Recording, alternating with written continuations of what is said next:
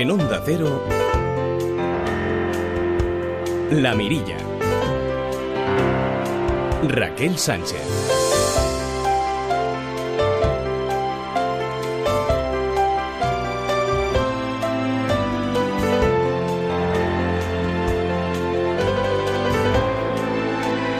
Un día que va finalizando poco a poco y lo hace con esa noticia triste, el fallecimiento de Ángel Nieto tras no superar las graves consecuencias de su accidente en Ibiza.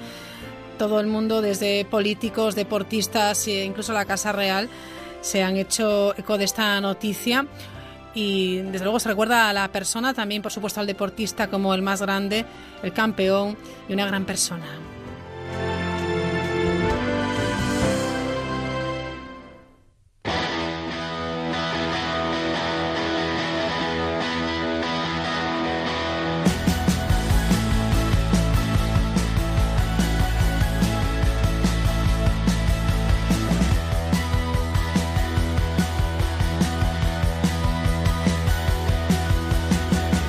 Tal están amigos? Buenas tardes, bienvenidos a una nueva edición de La Mirilla que nos llevará hasta las 11, una hora menos en las Islas Canarias, por delante dos horas de radio en las que tenemos eh, bueno, propuestas muy diferentes desde bueno, pues, en yacimientos arqueológicos, eh, por supuesto en, en Burgos, hasta eh, por ejemplo una eh, visita a los molinos del Pla de San Jordi en Mallorca.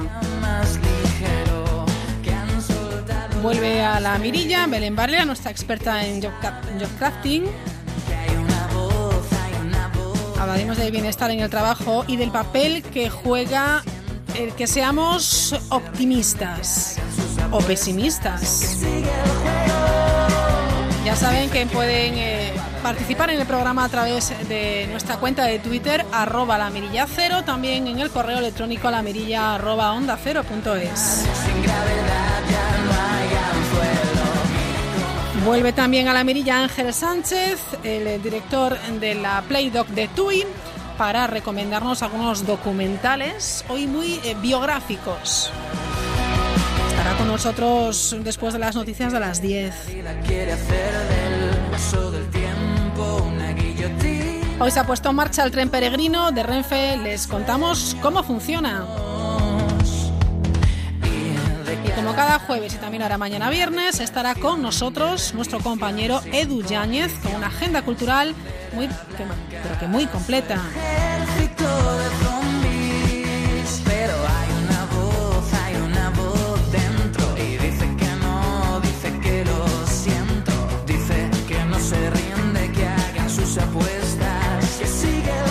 Equipo de arqueólogos que trabajan las excavaciones del solar del Cid, emplazamiento donde se cree que estuvo ubicada la casa del Cid campeador, han hallado restos de construcciones y enseres medievales en un primer sondeo, según han explicado esta misma semana la directora de los trabajos, Fabiola Monzón, con la que hablaremos en unos minutos. Antes, vamos con las noticias más curiosas que haya encontrado Daniel Burruezo. El pasacalles. One, two, three.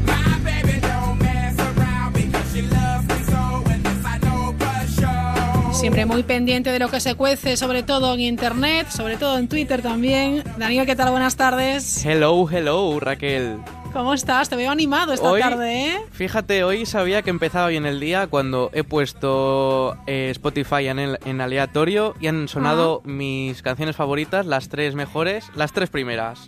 No o sea, el, trayecto a la emisora se me ha hecho cortísimo y digo, venga, que hoy va a ser un gran día.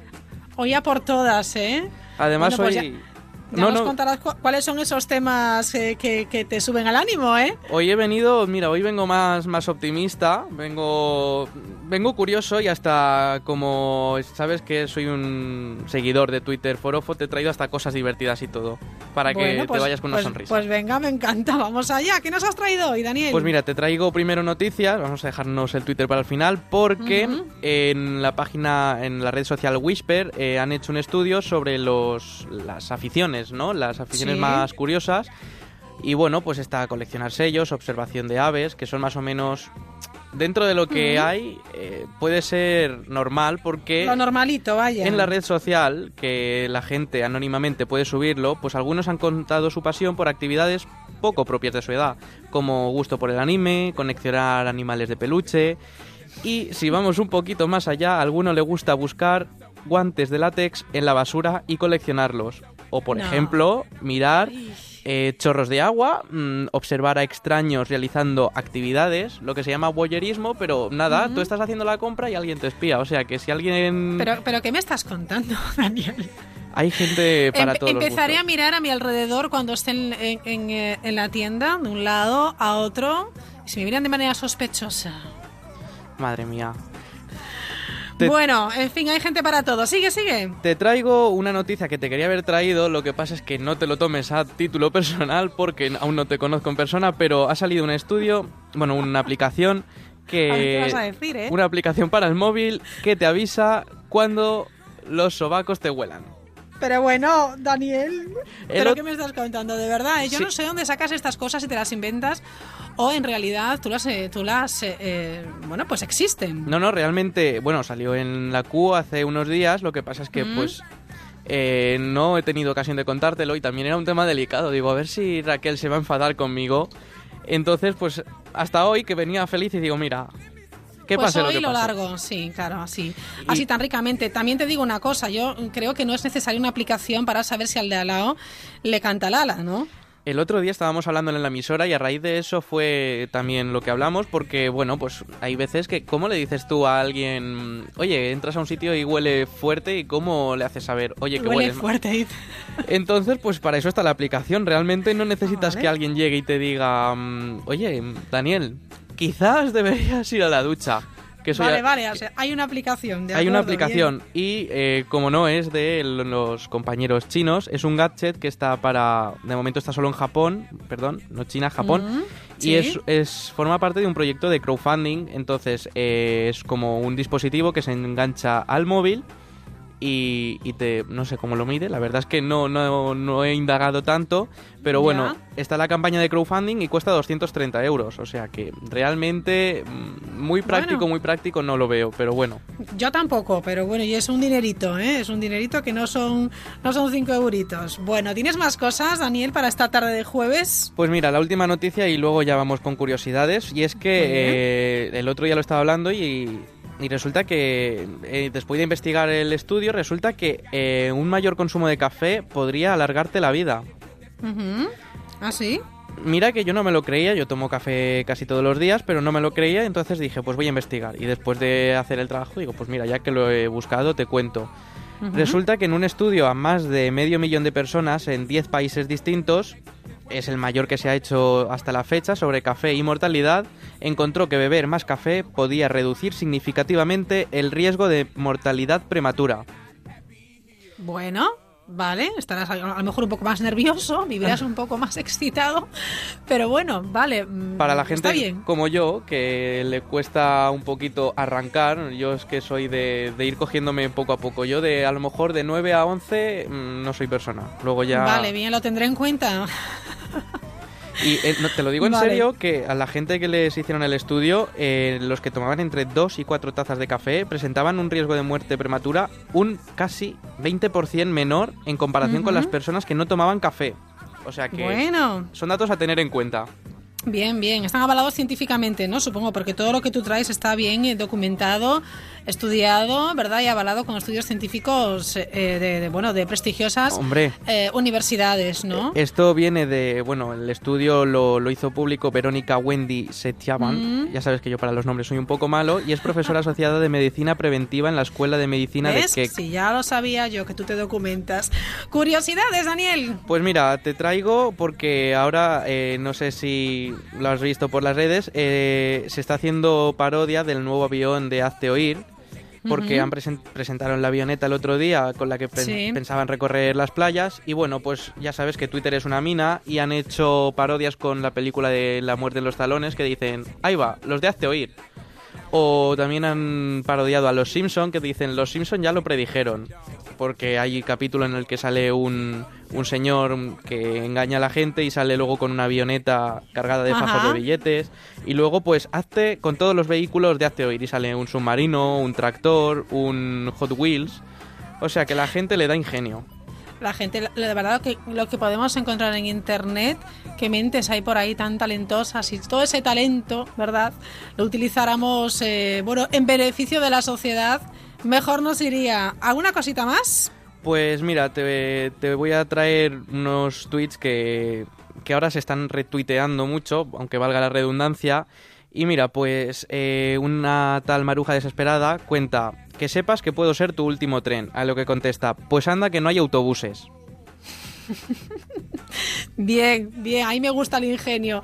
Venga, y la última. Pues el cuco eh, cuenta, ¿qué quiere que le tatúe? Y ante la duda, puntos suspensivos, dice, tiene que ser algo que le vaya a gustar durante toda la vida. Y ya ha decidido, pues, un jamón y un par de croquetas. Bueno, no está mal. Gracias, Daniel. Mañana más, ¿eh? A ti, Ay, Raquel. bueno, no, no te vayas, no te vayas, que me tienes que hablar de los molinos, ¿eh? Los molinos en Mallorca, la verdad es que muy interesante.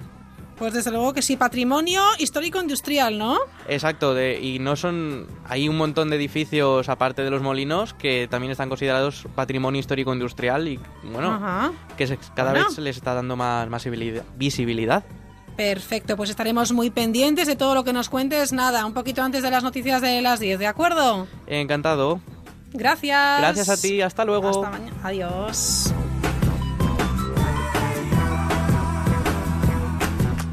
Y ya tenemos al otro lado del teléfono en directo a Fabiola Monzón. Fabiola, ¿qué tal? Buenas tardes. Hola, buenas tardes, ¿qué tal? Directora de estas excavaciones del solar de- del CID. Eh, bueno, pues ha sido un descubrimiento muy, muy chulo, ¿no? Restos de construcciones y enseres medievales en un primer sondeo. ¿Esto qué puede significar, eh, Fabiola? Porque nos encontramos en, en- en un lugar donde se cree que estuvo ubicada la casa del Cid Campeador. Mm, sí, efectivamente, tenemos esa tradición, al menos documental, desde el siglo XV y desde el siglo finales del siglo XVIII, que es el monumento que ahora contamos, el solar ha permanecido inalterado. Entonces era un poco intentar investigar cómo se encontraban los restos, qué, en qué grado de conservación y los que existían. Bueno, Hemos de tener en cuenta un poco, pues eso, que el entorno ha sido una zona de poblamiento intensa dentro del entramado de la ciudad y bueno, pues era también esperable que, que pudieran aparecer restos de, de abundantes momentos. Mm. Exactamente el lugar donde se está realizando este trabajo de, de excavaciones, eh, el solar del Cid, ¿dónde está? Pues mira, está junto a la puerta de San Martín, ¿eh? En uno de los extremos, el extremo oeste de la ciudad, del recinto amurallado, y goza de estar en un sitio ajardinado, entonces eh, eso es lo que nos ha permitido que al ser una zona también de municipal, que podamos intervenir en él sin ningún problema de construcción y que luego se vaya Claro. a ver afectado, etcétera. Bueno, desde el punto de vista de, de- de riqueza arqueológica, Burgos es una joya, ¿eh? Sí, sí, eso sí. Es una maravilla. Fabiola, Sí. supongo que allí trabajaréis eh, con muchísimo entusiasmo. Sí, sí, porque contamos con mucho patrimonio emergente, Claro. podríamos decir que es sumergido también, porque tenemos una información de todo el cerro y laderas de la ciudad que tenemos la suerte de que al ser ajardinadas desde eh, varios siglos prácticamente, pues eh, tenemos ahí un montón de restos arqueológicos por investigar. Bueno, lo que se ha encontrado ahora, lo que se ha hallado, ¿qué es exactamente, Fabiola? Pues en principio eh, hemos hecho un sondeo eh, simplemente, pero ya hemos comprobado que hay una superposición de, estructuras, eh, de momentos constructivos, es decir, que tenemos eh, tanto estructuras relacionadas con, con una, en un uso agrícola, también tenemos eh, estructuras de actividad artesanal y también tenemos estructuras de estancias habitacionales, es decir, mm, con unos pavimentos que están divididos posiblemente en estancias. Ujú. Además de esas estructuras, esos e- enseres eh, que bueno nos pueden eh, ayudar a bueno pues a, a saber cómo era la vida entonces, ¿no? Claro, eh, podemos saber, o sea, la, la idea es un poco comprobar si se conservan restos de, de la época de Cid, del siglo XI y, bueno, anterior incluso, porque tenemos eh, que tener en cuenta que ese barrio ya es uno de los primeros dentro de la fundación de la ciudad en el siglo IX y sabemos que ha seguido estando ocupada paulatinamente a lo largo de los siglos. Hay muchos eh, enseres, eh, Fabiola, que parece que nos eh, haría pensar que en este, en este lugar eh, a lo mejor durante distintas épocas, eh, ha estado ocupado por eh, diferentes gremios, ¿no? Por, por el tipo de, de objetos que, Claro, que sí, parece sí. que se pueden encontrar, ¿no? No sé en qué estado están estos objetos. Bueno, normalmente o desgraciadamente son siempre pequeños, pero bueno, como tenemos mucha paciencia, eh, podemos ir reconstruyendo y pegando cachitos que luego al final de cerámica que nos permite casi eh, recomponer la pieza entera, aunque sea en dibujo. ¿eh? O sea Ajá. que bueno, también ahí han aparecido otros elementos de hierros, etcétera, que estamos precisamente ahora procesando para poder apuntillar un poco más el- el- las cronologías y bueno el engranaje estratigráfico de. ¿Cuánto tiempo, Fabiola, lleváis trabajando en este lugar, el solar del CID? Muy poco, muy poco, llevamos eh, tres semanas aproximadamente. Vamos, es que esto es una joya entonces. O sea, esto puede ser una maravilla. Bueno, eso esperamos. es decir, que bueno, también teníamos expectativas, pero no cabe duda que bueno, que también podía caber la posibilidad de que hubiera estado todo alterado o, o, o destruido, ¿no? Y hemos comprobado que no, que se conserva bastante bien y eso pues nos hace tener más ilusión y avanzar más, intentar ampliar más y conocer más. ¿Cómo, ¿Cómo es el proceso, Fabiola? Cuéntanos un poco. ¿Hacéis las excavaciones? Eh, ¿Aparecen pues, restos de cerámica? Eh, ¿Pues un trocito de muro? No sé, ¿cómo lo hacéis? Eh, ¿Cuál? ¿El proceso de arqueología? En este, en Pues- este, bueno, en este lugar, que supongo que será en, en todos los lugares lo mismo, ¿no? Pero una vez que, que halláis estos restos a veces, bueno, tan pequeñitos, ¿cómo, cómo es el trabajo? Pues mira, hay dos fases claramente diferenciadas, ¿no? Lo que es el trabajo de campo, en el que nosotros eh, vamos bajando en función de niveles, estratos que conocemos o estructuras. Entonces, su disposición entre unos y otros es lo que nos permite analizar si uno es anterior a otro y también con el material que esos sedimentos tienen. Entonces, toda esa conjunción de datos son los que finalmente nos permiten apuntar cronologías de las diferentes cosas. En gabinete precisamente eh, entra el trabajo de dibujo, de limpieza de material, de pegar eh, todas aquellas piezas que se pueden, de inventariar, de investigar eh, qué decoraciones o qué elementos pertenecen a una u otra época, etcétera. Hay que dibujarlo. También cabe decir que se está realizando un, un documental Mm. eh, para tenemos una cámara constantemente grabando la excavación para Qué poder bien, hacer luego incluso intentar hacer un levantamiento 3D.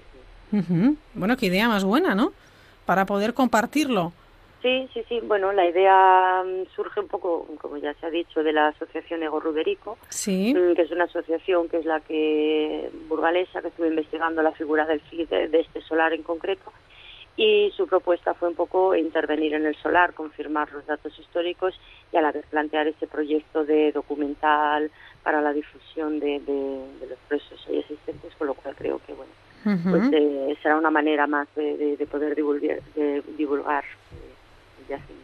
Bueno, eh, se puede convertir, desde luego, en un, también desde el punto de vista eh, económico para Burgos, desde el punto de vista turístico, en un lugar, en un atractivo muy interesante, ¿no? Si se, si se confirma, bueno, pues que en ese lugar eh, eh, estuvo la casa de- del Cid Campeador. Como decía Fabiola, sí existe esa documentación del siglo XV en la que se señala el deseo de los monjes, ¿no? Del monasterio de Cardeña de arrendar unas, unas casas que fueron propiedad de Rodrigo Díaz de Vivar, con lo cual, bueno, me parece realmente interesante desde este punto de vista también. No sé si existe, Fabiola, la intención, porque sé que, que ha estado también eh, muy interesada, claro, ahora la alcaldesa en funciones, Carolina Blasco, en, en que en algún momento eh, se pueda exponer al público todas estas piezas que se van encontrando.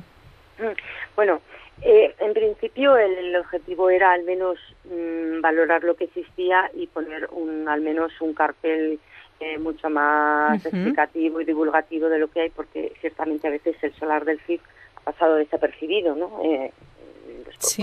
preguntas ¿y dónde está el solar del CID?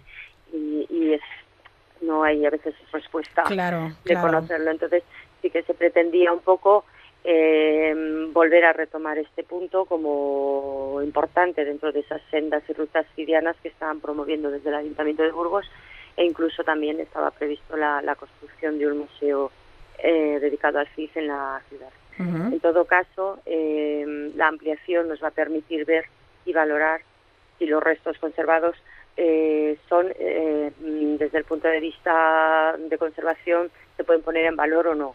Es decir, a veces que las cosas pueden tener mucha importancia, pero eh, exponerlas, eh, dejarlas visibles supone su degradación total. ¿no? Efectivamente, Eh, habrá que entonces, sopesarlo. Hay que, claro, Sí. entonces hay veces que, aunque se piense que todo se tiene que dejar visible, pues igual a veces hay que volverlo a enterrar para poderlo conservar. Bueno, en todo caso, no cabe duda, perdona, Mm. que se pondrá eso, eh, una mayor información, o igual, eh, no lo sé, eso se pensará acondicionar la zona para que se pueda un poco también visitar en el caso de que se pueda dejar visible. Efectivamente. Bueno, de, de- de estos hallazgos que, que estáis sacando a la luz, Fabiola Monzón, particularmente a ti como experta, permíteme que te tutee, ¿qué es lo que más te ha sorprendido o emocionado? Bueno, es que soy una mujer muy entusiasta. y a pesar de, de- de casi 30 años que llevo excavando, todavía me emociona Ya. hasta cualquier pieza. Eso, mm, Qué no bien. sé, me ha sorprendido lo, lo, lo bonita que está la superposición de estructuras, ¿no? A veces en un sondeo te puede salir un muro y luego los demás son niveles. Y, y dices, bueno, pues sí, pero es que realmente está tan bonita con tantas cosas juntas en un pequeño espacio Sí. que, que bueno, que te llama la atención, ¿no? Decir, bueno, pues cuánto nos queda. Bueno, porque ¿cuánto nos queda? Quiero decir, porque esto ha sido en un primer sondeo y va a haber más sondeos, ¿no? Eh, sí, la previsión es ahora, eh, bueno, esto salía todo en una manera, un proyecto conjunto de, de continuar las obras de la iglesia de San Román, que se iniciaron hace varios años, Mm. y esto, aprovechar los medios y el personal para hacer este sondeo. Ahora ah, vamos a compaginar ambos dos, eh, bueno, pues intentando ampliar aquí más zona, aunque tengamos que eh, excavar menos en la iglesia de San Román, que también sabemos que era un punto que, que puede llevar más años, ¿no? De, de investigación y tal. Entonces abandonar este, en este momento el sondeo del solar parecía un poco, mm, bueno, nos parecía un poco inadecuado tenerlo ahí o taparlo para volverlo a abrir dentro de X meses o lo que sea. Entonces, bueno, en breve lo, lo, lo retomaremos. Bueno, pues eh, eh, poco a poco, nunca mejor dicho, porque es un trabajo tan minucioso eh, y bueno, necesitáis muchísima paciencia y, y sobre todo mantener esa ilusión, ¿no? Porque muchas veces, fíjate que será un trabajo muy arduo, a veces para no encontrar eh, lo que uno preveía, ¿no? Entonces, pues Claro, eh, sí, sí, sí, es es, complicado, ¿eh? Sí, sí, porque incluso la gente, claro, pierde el arqueólogo en cuanto levanta la primera piedra ya salen restos y el Sí. pincelito y tal. Y no, no, los arqueólogos a veces eh, tenemos que quitar mucha tierra y utilizar el pico y la pala para que eliminar hasta que llegamos a, a un hallazgo, ¿no? Entonces, Ujú. es un poco de todo, hay trabajos de todo tipo, más esperanzadores, menos, eh, y, y bueno, pero es, es vocación. Es vocación sin duda, ¿eh? Sí, sí. Porque me parece engancha, duro, ¿eh? puede decir que engancha. Luego, bueno, pues eso, te aparece hasta una piececita y dices qué bonita, qué interesante, y bueno, y otro lo ve y dice, pues si es un trocito roto, bueno, pues ese trocito roto a veces da mucha información. Hombre, es que además eh, yo creo que eh, si uno es consciente de que de lo que está descubriendo de tantos y tantos años de la historia, fíjate tú, hablando de Rodrigo Díaz de Vivar, dices, eh, pues la casa, no sé, me parece que tiene un Claro. peso histórico brutal, ¿no? Sí, sí, hombre, no, que, no cabe duda que es una carga y una responsabilidad la que la que yo tengo, ¿no? Pero, mm, pues eso, hay que tener una ilusión y ponerse... A mí me gusta imaginarme cuando estoy excavando el momento, ¿no? Cuando vivían allí, el que estaba Claro, claro, un poco hacer la, la reconstrucción, ¿no? De cómo era aquello. Claro, es- eso es, es decir, me intento transformar en esa vida cotidiana del pasado y me imagino, bueno, pues es que aquí lo estuvo pisando alguien, y esto lo Sí. estuvo haciendo alguien, entonces eso es lo que te permite esa imaginación, pues tener ilusión, ¿no? Fabiola, da, da- da gusto oírte, ¿eh? No, es que al final, bueno, pues alguien ve una vasija y dice, bueno, pues es una vasija, no, pero es que eso alguien bebió en ella, no sé, alguien comió, alguien la hizo, Sí. eh, no lo sé, ha, ha visto otra otro siglo, otra historia que nosotros no hemos visto, ¿no? Y cada objeto es una historia. Ah. cada- no sé. O me Efectivamente. lo tomo así, ¿eh? Hombre, sí, sí, sí, te lo tienes que tomar así, porque si no desfalleces. Yo, yo lo pienso mucho cuando vemos una gran construcción, una gran catedral, y digo, buf, madre mía, qué historias eh, a- esconderán todas esas piedras, esas esculturas, eh, Claro. el trabajo que hay aquí, ¿verdad? Sí, sí. Es Pero que impresionante. todo, claro, es que eso no es una vida, son muchas vidas, ¿sabes? Exacto. Muchos, Ujú. muchos, muchas vidas. Estoy deseando ver el documental, ¿eh? Ah, bueno, bueno, pues ahora aprovecharemos y, y, claro, si hay ampliación, pues le haremos más amplio. Bueno, bueno, pues a ver si, si lo vemos y, y, y bueno, y compartimos esa ilusión también con el equipo de, de arqueólogos que está trabajando ahora mismo en estas excavaciones del solar del Cid en, en Burgos. Fa-. Fabiola, pues nada, seguir trabajando eh, Sí, y os deseo no. muchos éxitos, ¿eh? Oye, muchísimas gracias. Me gustaría apuntar un poco que, mm, que bueno, que entendemos que todo esto también el público debe conocerlo, ¿no? Porque a veces las excavaciones eh, quedan un poco en el ámbito científico y tal. Entonces vamos a preparar un día de jornadas abiertas el jueves día 10 Mm, en el que estaremos allí, vamos, yo estaré mañana y tarde para todo el que quiera acercarse, enseñarle los restos y explicarle un poco su contexto dentro de, de la historia de ese sector de la ciudad. Oye, Entonces pues invito a todo el que quiera sí. eh, pues que se acerque. Muy bien, una invitación fantástica eh, que yo espero que muchos oyentes eh, tengan la oportunidad de, de acercarse y además verlo de primera mano y con una explicación de la experta, de la directora de los trabajos, que eso es un lujo, Fabiola. Bueno, bueno, yo quiero decir que no sé si es lujo o no. Cada uno tiene un papel, yo lo disfruto y, y, bueno, también me gusta mucho eh, que la gente entienda la ciudad, Claro. que yo creo que es la manera de, de que les guste la historia, ¿no? Mm. la manera en que se cuenta. Estoy de acuerdo contigo. Fabiola Monzón, directora de las excavaciones del Solar del Cid, gracias por acompañarnos en directo en La Mirilla y feliz verano. Igualmente. Un saludo, un abrazo. Venga, un abrazo. Venga, chao. hasta luego. Chao. Las nueve y media. Seguimos. La Mirilla. Onda Cero. Existen. Oh, sí. Existen clientes de toda la vida que todavía se preguntan, ¿por qué a mí? Si te han subido el precio del seguro de tu coche o moto, vente a la mutua. Y sea cual sea, te lo bajamos. Llama al 902-555-485. 902-555-485. Vamos, vente a la mutua. Condiciones en mutua.es. Este fin de semana en el corte inglés, límite 48 horas. Ofertas increíbles para los más rápidos. Vestidos, blusas o pantalones para mujer, 19,99 euros. Solo este fin de semana y solo en el corte inglés, límite 48 horas. Vaya siempre por delante con Angel Driver, el mejor avisador de radares del mundo, el correcaminos. Véalo en Para participar en la mirilla, la mirilla arroba onda.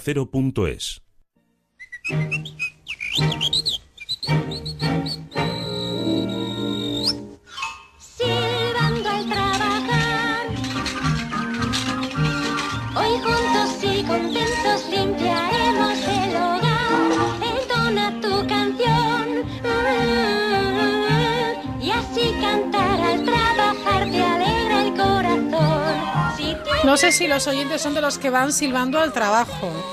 Igual ahora van silbando a cenar o van eh, silbando a, a tomarse algo o regresan de la playa. El caso es ir feliz, es ir contento. Belén Varela, ¿qué tal? Buenas tardes, noches. Buenas tardes. ¿Cómo estás? Muy bien, muy ¿Has bien. venido a la emisora silbando o no? Silbando como siempre, Así me silbando, gusta. caminando un ratito para poder silbar, claro. Claro, efectivamente. bueno, ya saben que Belén Varela es experta en bienestar en el trabajo, algo que no es contradictorio en sí mismo, porque lo mejor es estar bien en el entorno, si es laboral, laboral, si es familiar, familiar, si es en el hogar, en el hogar, en fin. Es el estado de ánimo ideal, estar bien, estar cómodo, estar Es que feliz, además es necesario, porque cuando estamos bien, producimos mejor, nos, me- nos van mejor nuestras defensas, eh, estamos más saludables, hacemos más amigos, entonces necesitamos estar bien sí o sí, pero especialmente en el trabajo que pasamos demasiadas horas como para no disfrutarlo, ¿no? Hombre, y tanto, eh, al final convivimos tantas horas con los compañeros de trabajo que son como parte de tu familia. ¿eh? Sí, sí, sí, sí. Seguimos insistiendo en que bienestar no significa eh, que necesita- necesariamente estemos en la playa. Podemos estar bien Sí. en, en circunstancias a veces difíciles, ¿no? Y no tiene por qué ser divertirse, sino mm, puede ser eh, perfectamente estar pues viviendo en plenitud un momento Claro. de trabajo intenso. Vivirlo a, a tope. Bueno, vamos a hablar precisamente pues, de un término muy, muy importante que es el optimismo. Yo no sé si eh, eh, la persona es optimista por naturaleza o no lo es, o si requiere un aprendizaje en algunas, eh, algunas de estas personas que no son capaces de, de ver esa, ese lado positivo de las cosas, Belén? Pues mira, las personas en principio tenemos una tendencia, ¿no? Ya hemos comentado en otras ocasiones que, que hay una tendencia genética que te lleva a, a ser más o menos eh, introvertido y, y a ser un poco más o menos capaz de disfrutar. Sin embargo, hay también mucho de aprendizaje y especialmente con este tema del optimismo, ¿no? El optimismo tal como lo entendemos, no como la capacidad de ver esperanzado e ingenuo que todo te va a salir bien, sino como tener la percepción de que tienes los recursos para hacer frente a las circunstancias que, que te vengan, ¿no? Es más relacionado con nuestra sensación de autoeficacia Claro. o la sensación de que, aunque las circunstancias no sean buenas, vamos a tener la capacidad de responder a ellas. Eso es el optimismo tal como lo entendemos en el trabajo, ¿no? Es decir, puedes tener un reto difícil, pero puedes superarlo, puedes alcanzarlo porque eh, tienes los recursos o puedes buscar los recursos para conseguirlo. O sea, tú crees que vas a conseguirlo y eso ya es un punto a favor, ¿no? Ya Sí. has avanzado. Esa es la, esa es la cuestión, el- la cues- sobre todo el no creer que puedas conseguirlo. es decir, claro. la, la importancia no está tanto en que creas que puedes conseguirlo como en que creas que no, porque si crees que no, pierdes totalmente eh, la, la fuerza y las ganas. Hombre, lo importante es la voluntad. Si yo creo que no lo voy a conseguir, mi motivación es cero. Claro, es que la, la expectativa de conseguir un resultado es uno de sus principales alimentos, alimenta la voluntad, ¿no? y a partir de ahí vienen los motivos. Nosotros cuando no queremos hacer algo es fácil que nos inventemos disculpas para, para no hacerlo, ¿no? Ya. Y, y si no vemos la, la oportunidad o no vemos la capacidad para resolver, mm, lo normal es que nos, nos parapetemos en esas eh, excusas que nos impiden tomar acciones, ¿no? Bueno, hemos lanzado en redes también, redes sociales, como siempre, una, una pregunta, una cuestión que bueno nos puede, nos puede ayudar también a, a- a reflexionar sobre hoy, sobre el tema del optimismo, ¿verdad? Sí, hemos preguntado si son calimeros o piolines. Vamos a explicar ahora en qué consiste esto de ser calimero o ser piolín a la hora de ser optimista, ¿no? Bueno, realmente el, el optimismo se relaciona con una forma de explicarnos lo que nos sucede, ¿no? Una- un estilo atributivo, estilo explicativo que le llama la psicología, ¿no? Esa forma de explicarnos lo que nos sucede puede ser como lo hace Calimero. Es una injusticia, nadie me quiere, ¿no? El Lo por qué nadie me quiere, por qué me pasa a mí, ¿Por qué me pasa a mí? sí. Todo me pasa a mí, ¿no? Sí. Y estos calimeros, normalmente, que, que todos tenemos algo de calimero en algún momento y todos enfrentamos alguna circunstancia con una, un estilo calimero, ¿no? Este, estas personas lo que hacen es eh, centrarse en eh, mm, digamos que el control de sus problemas está fuera, Es- tienen una sensación de control externalizado. Por ejemplo, si me ha, si he tenido un problema, pues la crisis, los clientes, los compañeros, el jefe, nunca soy yo mismo, Vale. ¿no? Entonces, al no tener la capacidad yo de resolver mis problemas, como Calimero, llevamos el cascarón, nos lo resuelve otro, pues no, no vemos nunca nuestra, nuestra oportunidad de, de resolverlos, ¿no? Entonces, de lo que se trata es precisamente de, de saber si estamos haciendo eso o lo que hace Piolín. Piolín sí que es una, un animal con unas circunstancias adversas permanentes, ¿no? Está el querido gatito. El lindo gatito. Silvestre. Sí. Y silvestre es lo que podríamos considerar una circunstancia adversa, ¿no? Permanentemente acosando a. Piolín. Sin embargo, Piolín consigue salir de la jaula, consigue volar, eh, Sí. incluso juega con, sus circunstancias adversas, ¿no? Esta mm, pequeña, este pequeño símil que estoy haciendo en absoluto científico explica otra for- forma de afrontar las circunstancias. No es negar que exista Piolín, es decir, bueno, seguro que no está el gato, voy a salir, porque eso es la mejor manera de, de que te enfrentes Sí. a- a- al riesgo, ¿no? Sí. Y que te enfrentes sin recursos. No, lo que hace Piolín es ser consciente de que él es pequeñito, inteligente, ágil y que, y que puede volar. Entonces, eh, con esos recursos que tiene, hace frente a, a sus circunstancias adversas que es silvestre. O sea que podemos calimerizar o podemos piolinizar. A veces la crisis es terrible, a veces los compañeros pues no son los que nos gustaría tener, a veces el jefe que tenemos no es el más adecuado, pero esos son silvestres. Nosotros lo que tenemos es que ver cuáles son nuestros recursos para hacerle frente a todos esos eh, silvestres que tenemos alrededor. Perfecto, bueno, pues luego les contamos a los oyentes cuáles han sido sus respuestas, si son calimeros o son o si son piolines, que no está mal eh, el término que ya entiendo yo que tu propuesta para la RAE va por ahí, ¿no? Ujú. Sin la menor duda hay que, hay que hacer una nueva propuesta para la RAE. Bueno, Pero- ¿qué más? Pues mira, el, el- el optimismo es un gran aliado nuestro, es un aliado para la perseverancia, porque si somos optimistas, si, si piolinizamos, somos capaces de, de hacer frente a las circunstancias. Es es un aliado de la creatividad. Las personas más creativas siempre creen que pueden resolver de otra manera las cosas y por, esa, por ese optimismo natural eh, pues generan mayor creatividad. Es- Y es un ali- aliado de, de nuestro bienestar, de nuestra felicidad, de nuestro ánimo positivo, ¿no? Por lo que decíamos antes, si tú vas ya con la sensación de que no vas a poder con las cosas, Claro. vas directamente bajo de ánimo y bajo de defensas también. Entonces, bueno, tenemos claramente un gran aliado en el optimismo y por eso tenemos que, que ser capaces de, de piolinizar. Lo que sucede es que hemos aprendido normalmente un estilo, una forma de, de explicarnos las cosas, como decíamos antes, ¿no?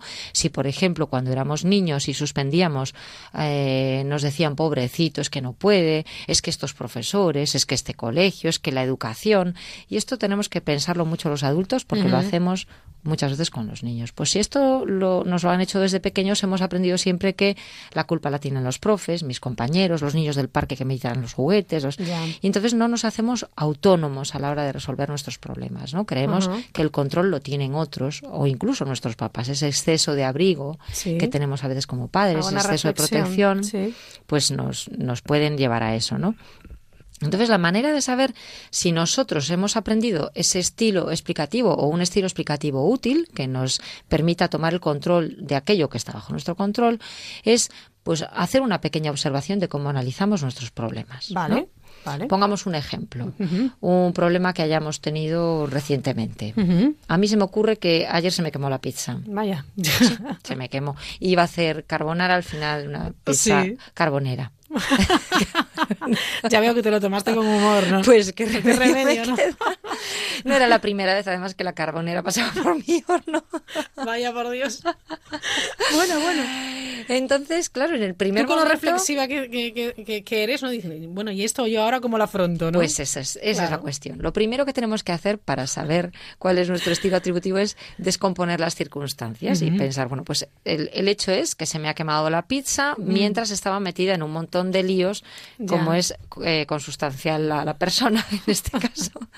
Entonces, si estoy pendiente de que mis hijos están llegando de la playa y que Claro. están dejando las arenas y el este, en esto me suena el teléfono. O sea, era, era Belén Varela y los satélites. ¿no? Exactamente, y mis pues, claro, satélites. Si me llama un compañero, tengo que revisar un archivo. Sí. Porque lo tenemos que enviar hoy a primera hora, entonces, bueno, pues a ver si puedes revisarlo. Entonces, en ese mismo momento, pues salgo con aspiradora en ristre, el archivo en la mano Ya. y me pongo pues a hacer otras cosas y, y me olvido de la pizza, francamente. Claro, claro. Entonces, todas esas circunstancias, eh, los niños entran de la playa, eh, me llama un compañero, me envían un archivo que tiene que salir esta mañana, no dependen de mí. Son circunstancias que han, han sobrevenido. De mí dependía encender el horno, ¿no? Y Claro. sacar la pizza. Era muy sencillo. hecho, era muy sencillo. Todo lo demás son circunstancias que parece que se nos cuelan. Sí. Eh, bueno, pues a cada una de esas circunstancias le tengo que dar un peso, un valor en qué, qué influencia han tenido Claro. en el, en el incidente. sí. Y sobre todo saber si son internas, dependían de mí, o son externas. Entonces, el método es muy sencillo, ¿vale? Definimos el problema, las circunstancias que lo han causado y automáticamente al lado de cada circunstancia le ponemos una letra. E es externa y es interna, es decir, Vale. depende de otros o depende de mí. Cuando al hacer esta pequeña reflexión vemos que han salido muchas síes, Ajá. pues es que las causas están más bien en nosotros. Pero si vemos demasiadas es, es que me llamaron, es que. ¿no? Pues esas es nos anuncian que tenemos un estilo de atributivo un poquito calimero. Es decir, todo creemos que es culpa de los demás. Y sobre todo si lo, que- lo que pienso es soy un desastre, eh, no puedo con todo, esto es demasiado para mí. Entonces ya estamos haciendo una calimerización extrema, estamos universalizando lo que pasa, lo estamos extendiendo a todo y lo estamos haciendo de larga duración y así no hay quien se enfrente a un No, problema. desde luego, claro. si soy un desastre, si siempre se me quema la pizza, si mis hijos Es más, desordenan. cuentas ya con Sí, ¿no? ello. O sea, tú una predisposición a que eso te salga mal. Eso es. Y esa predisposición es fundamental en la solución para otras veces. Ajá. Entonces, ¿cuál es la siguiente etapa? A ver, ¿cuál es la que tiene más peso? La que tiene eh, más peso, pues es la interrupción del proceso que estaba haciendo, ¿no? Esa interrupción por las llamadas y por la entrada de los niños. Pues, eh, ¿es externo o es interno? Pues es cierto que es, in- que es externo el que hayan entrado, que estén Sí. manchando, o es externo que, eh, que haya sucedido el, el- el- o sea, que se haya producido la llamada, pero es interno el que yo haya recogido la llamada, el que haya, me haya puesto a leer el correo, eso depende Sí. de mí, ¿no? Sí. Por tanto, ya hay circunstancias en las que puedo actuar. También es interno el que haya encendido el horno sin programarlo. Es decir, si programase una hora de parada o una alerta, Sí. evidentemente, pues ya no sucedería lo mismo, porque ya podría atender a esa alerta o haber programado el horno. Con lo cual, ¿tengo la solución al problema? Pues la tengo. ¿Depende de mí? Depende de mí. ¿Tengo recursos para solucionarlo? Pues la programación del horno. Y eso sería, pues, piolinizar el suceso. Eso es ¿no? el aprendizaje, porque Y hemos aprendido a que no nos suceda esto En esta nuevo. ocasión hemos aprendido a que no suceda Claro. otra vez y la próxima vez programaré el horno, Raquel, para Claro. que no se nos queme la pizza. Efectivamente. ¿no? Bueno, pues, este, pues muy bien. este mismo método lo podemos utilizar con nuestros compañeros en un, en un problema en la empresa. Lo podemos em, utilizar con nosotros mismos en cualquier incidente que tenemos y aprender de ese incidente a buscar cuáles son las causas que dependen de nosotros y poner solución a esas causas. ¿Que las habrá que no dependan? Pues seguramente siempre hay muchas cosas que, que escapan a nuestro control. Pero aquellas que es- dependen de nosotros, pongamos los medios para, para solucionarlas. Y esto es un método muy sencillo, no me lo he inventado yo, realmente esto es un método eh, creado por unos investigadores en relación con, con el capital eh, psicológico de las organizaciones y, y es una herramienta de Dego pues muy sencilla de utilizar Pues porque nos permite pues, sencillamente en 5 o 10 minutos analizar un problema, encontrar soluciones que dependan de nosotros. Y sobre todo aprender Bueno, a entender que nuestro es- estilo explicativo va a determinar si tenemos las soluciones o no las tenemos. Ujú. Bueno, pues algo que hemos aprendido hoy sobre el optimismo y sobre el aprendizaje y sobre, bueno, sobre nosotros mismos, además, ¿eh? que, Sí. que está muy bien, desde luego, en cualquier ámbito, yo creo que de, de la vida. ¿Alguna cosa más, Belén? Bueno, pues yo voy a hacer una propuesta, como siempre, para Pues la venga, acción. ¿no? vamos allá. Eh, hemos aprendido a analizar un fracaso, un problema, y de esa manera mm, detectar nuestro estilo explicativo y ver dónde están las posibles soluciones. Eso sería, pues, piolinizar un suceso, ¿no? Y, y aprender a ver qué recursos Violinizar un suceso. Bien. tenemos para enfrentarlo. Pero yo voy a proponer otra para práctica de la semana, para los deberes de estas semanas Venga, tomamos nota. que se llama celebrar los logros. Celebrar. cerebro, cerebro, no, Vale. no celebrar. Celebrarlos también, que ya Sí. veremos que nos sirve para muchas cosas, pero celebrarlos. ¿Y eso qué Es decir, significa? pues significa utilizar este mismo método para que cuando nos ha sucedido algo bueno también lo analicemos y, y aprovechemos para conocer cuáles son nuestros recursos. Por ejemplo, si hemos conseguido eh, pues un nuevo cliente para la empresa, tenemos que analizar cómo hemos conseguido ese cliente, cuáles han sido las circunstancias que han influido. ¿Cuántas veces cuando has conseguido un logro, eh, Raquel, has dicho qué suerte he tenido? Claro, pero no es una suerte, es que me lo he trabajado. a Pues ahí ¿no? está. Ah, es que hay una parte de nuestro trabajo, Claro. hay una puerta de nuestras fortalezas, hay una parte de, de puertas de oportunidad que hemos Sí. abierto. Entonces se trata de conocer cuáles son esas puertas de oportunidad. Se trata de utilizar el mismo método. Definimos cuál ha sido el logro, qué circunstancias me llevaron a él, vemos en cuáles tuve yo influencia y cuáles Sí, fueron de sí. suerte, las agradecemos, pero cuáles fueron porque yo tuve influencia, vamos a ver qué fortalezas esas o qué me las competencias anoto y luego las desarrollo. Exactamente. Incluso las mejoro. y las mejoro, efectivamente. Es una oportunidad para mejorar. Si lo hiciésemos en una eh, eh, herramienta de columnas, Ajá. la última columna sería ¿y cómo lo mejoro? Es decir, para Claro. la próxima ocasión, ¿cómo puedo incluso Todavía mejorar mejor. esto? ¿Qué otra puerta puedo abrir? ¿no? Esto es para mí celebrar los logros, porque no se trata solo de celebrarlos, que está, como digo, muy bien, y ahora en veranito pues nos tomamos unas cañitas, fenomenal, Sí. pero también podemos ponerle cerebro y detenernos realmente a ver cómo lo hemos conseguido. Esta es mi propuesta, que hagamos ese análisis de cerebración eh, de los logros para ver qué parte es suerte y qué parte eh, son fortalezas o competencias que tenemos que seguir desarrollando para más ocasiones. Pues añadimos eh, término y tomen buena nota los de la Real Academia Española. O eso, Sí. o nos tiran de las orejas. Una, un- Sí. una- una de dos. Yo creo que no. Oye, Calimerizar. Sí. Calimerizar, quejarse de las circunstancias sin buscar soluciones. Tome nota Sí, academia. Piolinizar, analizar los propios recursos para solucionar los problemas, aunque estos sean grandes. Cerebrar, utilizar el cerebro para analizar los logros y aprender de ellos. Tres, tres nuevos términos para el diccionario. Belén Varela, muchísimas gracias y buenas noches. Gracias a vosotros. Hasta luego.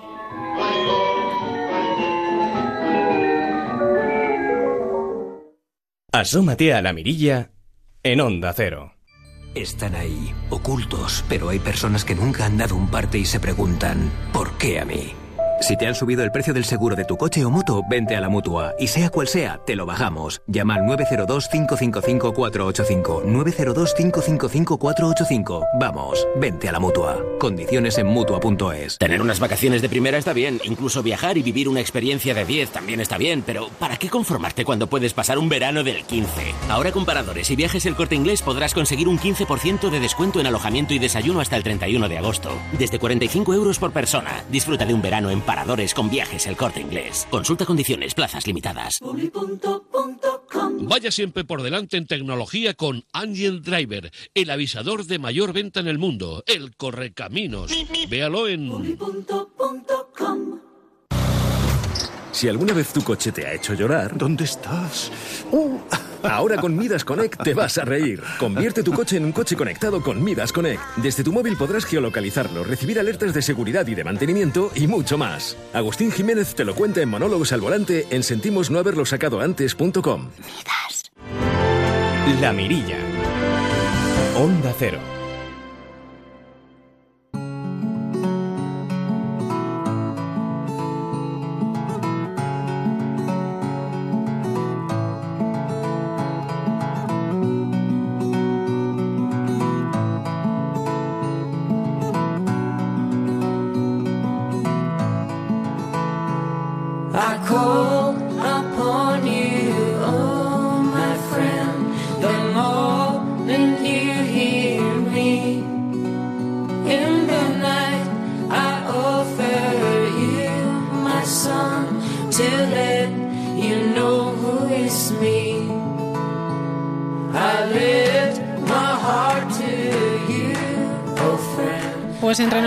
Claramente ganan los piolines frente a los calimeros, según las respuestas que nos han eh, ido haciendo llegar a lo largo de, de la jornada, a lo largo del programa, también a través del correo electrónico, la mirilla arroba onda cero punto es, y en Twitter arroba la mirilla cero.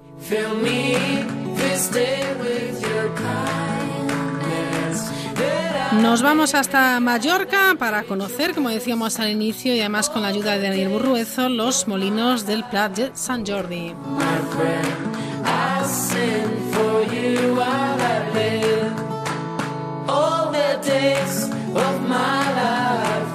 El rey Felipe VI ha aceptado la invitación que le ha realizado el presidente del Consejo de Mallorca, Miquel Enseñat, de apadrinar un molino de viento del Pla de Sant Jordi de Mallorca y la colaboración de la Casa Real en su restauración. Así lo ha señalado Enseñat tras reunirse en audiencia con el jefe de la Casa Real, con quien ha tratado diversos temas que concienen a Mallorca. Uno de ellos es la recuperación del patrimonio cultural de la isla. Para saber más sobre estos molinos, hemos hablado con Aina Serrano, que es coordinadora de Patrimonio Histórico Industrial. Y en la isla hay ubicados distintos molinos de extracción de agua que tienen siglos de historia y que se han usado durante tiempo aprovechando la energía eólica. Bueno, si, si nos referimos a los molinos de viento de, de extracción de agua, eh, en Mallorca aún se conservan unos 2.400 eh, ejemplares. De estos 2.400, el 95% está situado en cinco términos municipales. Así más concretamente, en Palma se sitúan 1.056 molinos, en Campos 629, en Sepobla 298, en Muro 180 y en Ses Salines 92. Los molinos de viento de estación de agua se usaban eh, para extraer agua del subsuelo eh, mediante la fuerza del viento. El agua era extraída del subsuelo, depositada en los aljibes y esta agua era usada por los pay- payeses, campesinos, para regar eh, las tierras de cultivo. Pero a pesar de ser antiguos, tienen detrás un trabajo de ingeniería y un funcionamiento complejo. Este molino se usa para la extracción de agua del subsuelo. El motor del molino es el propio viento. O sea que realmente gracias al viento eh, se pone eh, en funcionamiento lo que es la rueda. Eh, hay que decir que antes, para que el molino funcione, es necesario abrir lo que es la cola del molino. La cola del molino es un elemento que permite que automáticamente el molino se ponga de cara al viento. Una vez abierta la cola, se pone en funcionamiento lo que es la rueda. Esta rueda ah, a través de un cigüeñal ah, convierte lo que es el movimiento rotatorio en un movimiento de vaivén, justo en, en lo que es la parte inferior, en lo que es el pozo del molino, existe un pistón que sube y baja. ¿no? Y al subir lo que hace es extraer esta agua de lo que es del pozo del molino. Y estos molinos están considerados como patrimonio histórico industrial de la isla. La ley de la ley de, eh, mm, patrimonio histórico de las Islas Baleares, concretamente la ley 12 barra 1998, eh, contempla lo que mm, se llama patrimonio histórico industrial. Entendemos que el patrimonio histórico industrial es todos aquellos edificios como ingenios, o sea, es el patrimonio mueble como el patrimonio inmueble que, hemos heredado referido a, a, fábricas, a instalaciones, a, básicamente a sistemas vinculados a lo que es la producción técnica industrial. Además, tener este tipo de construcciones dan un valor añadido a la isla. Bueno, forman parte, primero, forman parte de lo que es el patrimonio histórico de la isla de Mallorca. En segundo lugar, forman parte del paisaje de la isla de Mallorca. Uh, no se puede entender los, mm, los, municipios que antes he citado sin la presencia de estos, uh, de estos molinos. Pensad que estos molinos uh, tienen su torre de obra, ¿no? su torre construida arquitectónicamente. Uh, en muchos de estos casos uh, mm, las torres uh, son, mm, podríamos decir, excepcionales por los sistemas constructivos usados en su construcción. por tanto, mm, quieras o no, aparte de formar parte de lo que es el patrimonio histórico, también forman parte de lo que es el paisaje de la isla de Mallorca. sin ninguna duda, y, y sé, seguramente no, no, no me equivoco, en Mallorca se encuentra la mayor concentración de molinos de viento del mundo. Como hemos mencionado, el rey Felipe VI ha aceptado apadrinar uno de estos molinos, lo que da todavía más, si cabe, visibilidad a la campaña de apadrinamiento de los molinos. Eh, el Consejo de Mallorca uh, publicará posiblemente a final de septiembre, una convocatoria que es uh, para la restauración de este tipo de, molinos, ¿no? Uh, de esta tipología de molinos, concretamente, pero los molinos de viento orineros que están situados dentro de lo que es el Pla de Sant Jordi, o sea, en el municipio de, Palma, ¿de acuerdo? Uh, para esta convocatoria, el Consejo tiene previsto destinar para el año 2000, 2017 120.000 euros, para el 2018 500.000 euros y para el 2019 también 500.000 euros. Aparte de la aportación económica del Consejo de Mallorca, ¿no? aportación que uh, servirá para restaurar íntegramente el molino, ¿no? Uh, lo que pretende el Consejo de Mallorca es que otras personas, entidades, empresas, etcétera, también colaboren en la restauración de, esto, de estos molinos. Por tanto, dentro de esta convocatoria aparece la figura del apadrinamiento. Y esto significa que cualquier persona, desde el momento en que uh, se publique esta convocatoria en el boletín oficial, uh, cualquier persona, empresa, etcétera, podrá aportar la cantidad de, dinero que, desee para uh, contribuir a la restauración de estos elementos.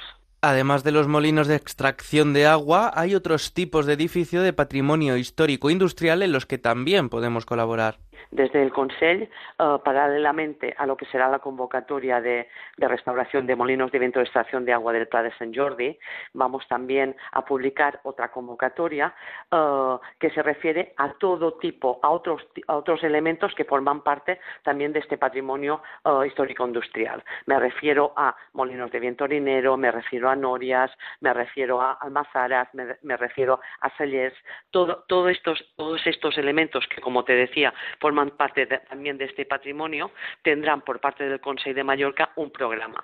En este caso, la aportación del Consejo no es una aportación económica, sino es una aportación en especie. Esto significa que son los propios trabajadores del Consejo de Mallorca Uh, carpinteros, herreros y albañiles quienes llevan a cabo estas restauraciones.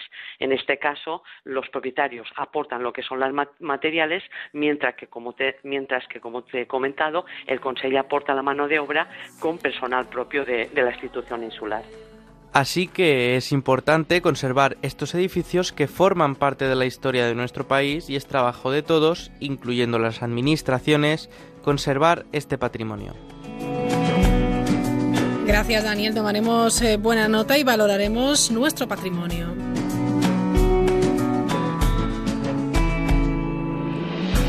Después de las noticias que llegan ahora eh, eh, en 30 segundos, vamos a recibir a Ángel Sánchez. Él nos hablará de documentales que vale la pena visionar y, disfrutar. Hoy creo que vamos a aprender bastante sobre la vida de personas, bueno, pues relevantes en el, el mundo, en el panorama musical. Volvemos enseguida.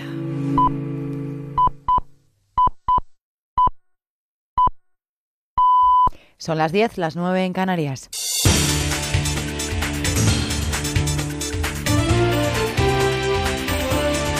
Noticias en Onda Cero. ¿Qué tal? Buenas noches. AENA mueve ficha en el conflicto laboral del personal de seguridad del aeropuerto del Prat en Barcelona en vísperas de que arranquen los paros parciales que van a empezar esta próxima madrugada. El gestor de los aeropuertos ha convocado a las 9 de la mañana de este viernes a la empresa Eulen y al comité de huelga para buscar una solución. Esta decisión de AENA llega después de que desde la Generalitat el conseller de Territorio, Josep Rull, acusase al gobierno y a la propia AENA de estar desaparecidos. És un problema molt greu. Es un problema muy grave y aquí debe haber una reacción clara que no se ha producido por parte del Estado español. Hay una inhibición gravísima por parte del Gobierno del Estado. Una inhibición gravísima por parte de AENA, que no ha participado en las tareas de negociación. En esa reunión es previsible que el gestor de aeropuertos pida cuentas al comité de huelga sobre las incidencias y largas colas que se están registrando ya en el Prat, antes incluso de que oficialmente comiencen esos paros de mañana. Precisamente esta tarde Onda Cero ha tenido acceso al testimonio de la presidenta del comité de huelga, Genoveva Serra, alentando a los trabajadores a llevar a cabo paros encubiertos para presionar a la empresa de cara a la negociación. Hay un montón de medios, nos llaman todos las radios, las televisiones y todos hacen lo mismo, preguntan, ¿nos podéis decir cuánta cola hay en el aeropuerto? ¿Nos podéis decir cuánta cola hay en el aeropuerto? Es lo único que importa. Chicos, la sartén está en nuestra mano. Conmoción en el mundo del deporte y también de la política por la muerte esta tarde de Ángel Nieto. Fallecía a consecuencia del edema cerebral ocasionado por el accidente de tráfico con un quad que sufría en Ibiza la semana pasada. A esta hora de la noche se siguen sucediendo las muestras de pésame y cariño. La última en el plano político, la del ministro de Educación, Cultura y Deporte, Méndez de Vigo, que ha dicho que Nieto ha sido uno de los grandes ídolos de la historia del deporte nacional y un auténtico referente para muchas generaciones de españoles. Desde su ciudad natal, Zamora, el ayuntamiento ha instalado ya allí un libro de condolencias y la Asociación Motociclista de la localidad, de la que Ángel Nieto era presidente de honor, le va a recordar en los próximos actos previstos para el mes que viene. Quique González es el portavoz de esta asociación. Vamos a tener que, echar mucho de menos porque es, es esa persona que aunque no esté con nosotros sabemos que siempre estaba ahí. Y sabíamos de buena tinta que cualquier zamorano, cada vez que iba a un- una carrera del Mundial y preguntaba por Ángel, iba a ser atendido. Cambiamos de asunto. En Alcorcón, en Madrid, la policía mantiene abiertas todas las líneas de investigación en torno a la muerte violenta de una mujer de 36 años. Esta tarde, la víctima de nacionalidad colombiana estaba tendida en el suelo de su casa sobre un charco de sangre. Pablo Soler. La mujer ha sido encontrada por su cuñado. La víctima presentaba dos heridas de arma blanca, dos cuchilladas en el cuello y en el pecho y estaba tendida sobre el suelo del cuarto de baño, sobre un charco de sangre seca, lo que hace pensar que llevaba varias horas ya sin vida. La policía está buscando ahora al autor del asesinato y trabaja con todas las hipótesis, incluida la posibilidad de que se trate de un nuevo caso de violencia doméstica. De hecho, el alcalde de Alcorcón ha condenado el asesinato y ha anunciado que mañana propondrá a la Junta de Portavoces decretar tres días de luto oficial por la muerte de esta mujer. Y en Crónica Internacional llegan novedades de Venezuela. Un par de novedades. La Fiscalía del país ha pedido hoy ante la justicia que se anule la Asamblea Nacional Constituyente elegida el pasado domingo. Esta decisión llega un día antes de que esos elegidos en esas elecciones tomen posesión de sus cargos en el día de mañana. Y acabamos de saber también que, según fuentes del gobierno de Brasil, Venezuela será formalmente expulsada de forma definitiva de Mercosur, del mercado común del sur, como represalia a las últimas medidas adoptadas por el gobierno de Maduro. Esta reunión se producirá el próximo sábado 5 de agosto. Entre tanto, el presidente Nicolás Maduro, el presidente del país, hace caso omiso a todas estas peticiones de rectificación, pide resistencia a los suyos y carga contra Smartmatic, la empresa que hizo el recuento de votos y que ayer mismo denunciaba la manipulación en los datos de participación. Noticias del deporte con Germán Álvarez. Noticia de última hora. El Paris Saint-Germain acaba de hacer oficial con un comunicado que Neymar Jr. es su nuevo jugador. En el comunicado dice que el PSG tiene el placer de anunciar la llegada de su equipo de Neymar. El delantero brasileño firmó el jueves un contrato de cinco años con los representantes del club y el jugador. Horas antes, los abogados y representantes del brasileño depositaron los 222 millones de su- del pago de su cláusula en las oficinas del Fútbol Club Barcelona, ya que la liga habían rechazado el pago. El Athletic Club está ganando 2-0 al Dinamo de Bucarest en el minuto 61 con dos goles de Raúl García. Este resultado de momento permite a los de Ciganda pasar a la segunda ronda previa de la Europa League. Y por último, el Real Madrid ya, ya está en España tras su gira por Estados Unidos, en la que ha disputado cuatro partidos y no ha podido ganar ninguno de ellos. Pero ya tienen en mente el primer partido oficial, el próximo martes, la Supercopa de Europa ante el Manchester United. Es todo de momento a partir de las 11 de la noche, las 10 en Canarias, todas las noticias de este jueves en La Brújula con María Hernández. Hay gente que crees conocer, pero solo has visto una cara de ellos. Descubre cómo son. Nadie es perfecto. Un programa de entrevistas donde el primer sorprendido será nuestro invitado. Descubrirán cómo les ven y la huella que van dejando. Te vas a divertir y sorprender. Este sábado, el actor Juan Carlos Bellido y Paco Costas. Y el domingo, David del Cura y Sor Lucía Caram. Nadie es perfecto. Con Nacho Arias. Sábados y domingos a las 10 de la noche. Te mereces esta radio. Onda Cero. Tu radio.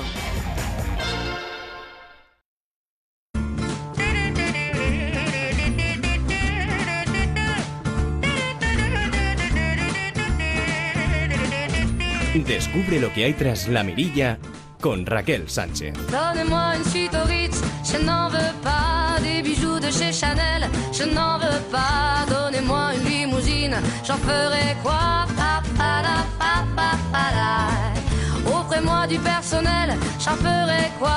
Un manoir à Neuchâtel, ce n'est pas pour moi. Offrez-moi la tour Eiffel, j'en ferai quoi?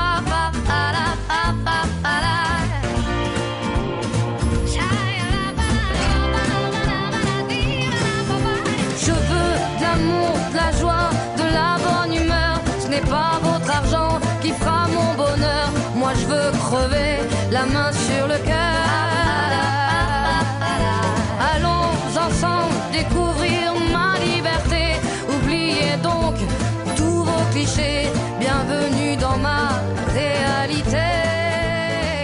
Está con nosotros una semana más, una noche más, Ángel Sánchez. Ángel, ¿qué tal? Buenas noches. ¿Qué tal? Buenas noches, Raquel. Ya en el mes de, de agosto hablando de buenos documentales.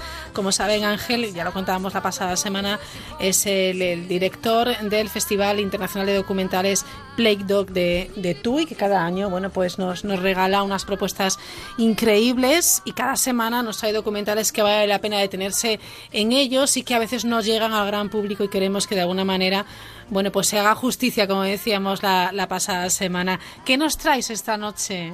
Bueno, es, es de noche ya y, y se pueden contar historias un poquito más No todas ¿no? de miedo. Mira que soy Sí. bastante miedosa, ¿eh? Bueno, pues prepárate No me porque, digas. porque vamos a... Me gustaría llamar la atención sobre un documental que ha estado y que sigue viajando eh, durante este año 2017 por diferentes festivales, Sí. que se llevó el premio en el Festival de, de Venecia eh, Mm. el año, este año Sí.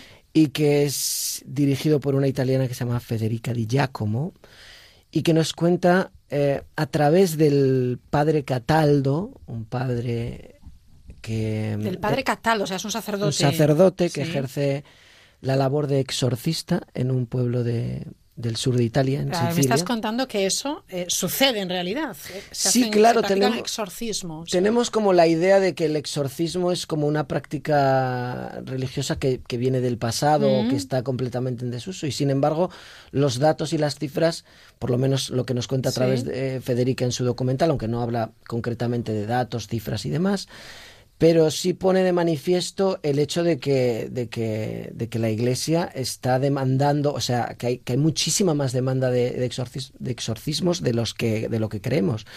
O sea, en, en Estados Unidos el número de exorcistas se ha multiplicado por 10 en apenas unos años. En Roma, en Milán, los exorcismos han crecido, se han duplicado. y parece que la Iglesia como que está formando a nuevos sacerdotes para que realicen esta práctica. Pero sin embargo este documental no habla de, de la historia o de la situación actual de esta práctica del exorcismo, sino de, de la experiencia de una pequeña comunidad en el Ajá. sur de Sicilia Muy bien. eh, y sobre todo el día a día del padre Cataldo, que con absoluta normalidad pues realiza esta práctica. eh, ¿Cómo se titula? se titula Libérami, libéranos. ¿Lo escuchamos? Venga. Diciamo questa preghiera, diciamo una preghiera di perdono. O Gesù d'amore acceso, ripetete tutti quello che io dico. Rinunziate a Satana Rinuncio. e a tutte le sue opere. Esto entiendo que es el padre eh, Ca- Cataldo, se llama. Sí, padre Cataldo, un padre debe tener pues alrededor de 70 Mayor, ¿eh? años, sí, tiene 70 inclu- años. Incluso voz de... de- Pero una energía inagotable, pues viaja constantemente de un lugar a otro. Como decía, la demanda de exorcismos es, es brutal. Ajá. Entonces él, pues, o sea, prácticamente durante todo el día, pues, tiene que Se realizar. dedica a ello. Viaja, pues, acude, pues, a diferentes. O sea, eh, como la película, va con su maletín y sus Exacto. instrumentos. Y luego tiene eh, en su propia iglesia, en su propia diócesis, donde recibe a, a, pues a los feligreses y a, los, a la gente pues, que requiere sus servicios. Incluso está su ocupación y lo ocupado que está, que, que hay momentos que, desde la perspectiva de ciertos espectadores, son momentos cómicos, que son como eh, exorcismos hacia- por, por teléfono, ¿no? Pero ¿Por fíjate, teléfono? Sí, sí, o sea, curiosamente eh, realiza... Ay, vamos a escuchar este, este momento. Con te stessa, no! Con tutti i parenti, con tutti gli amici, con tutti i vicini. Ay. E celignum crucis, tutti le partes a diverse, dicit leo de tribuna, aperire gli dissolvere Federica yo, ¿cómo se metió ahí para ver cómo lo practicaba, cómo se hacía un exorcismo? Pues con mucho respeto. La, si- la- la sensación que tiene el espectador, ella, eh, Federica, ha viajado por multitud de países mostrando esta película y una de las cosas que le sorprende es cómo reacciona la- la- el público ante la película. Mm. Eh, por ejemplo, aquí en España, en Playdoc se proyectó y la gente se reía muchísimo. O sea, es, ¿Ah, sí? le resultaba en cierta manera cómico, ¿no? Eh, Claro, porque no estaban ahí.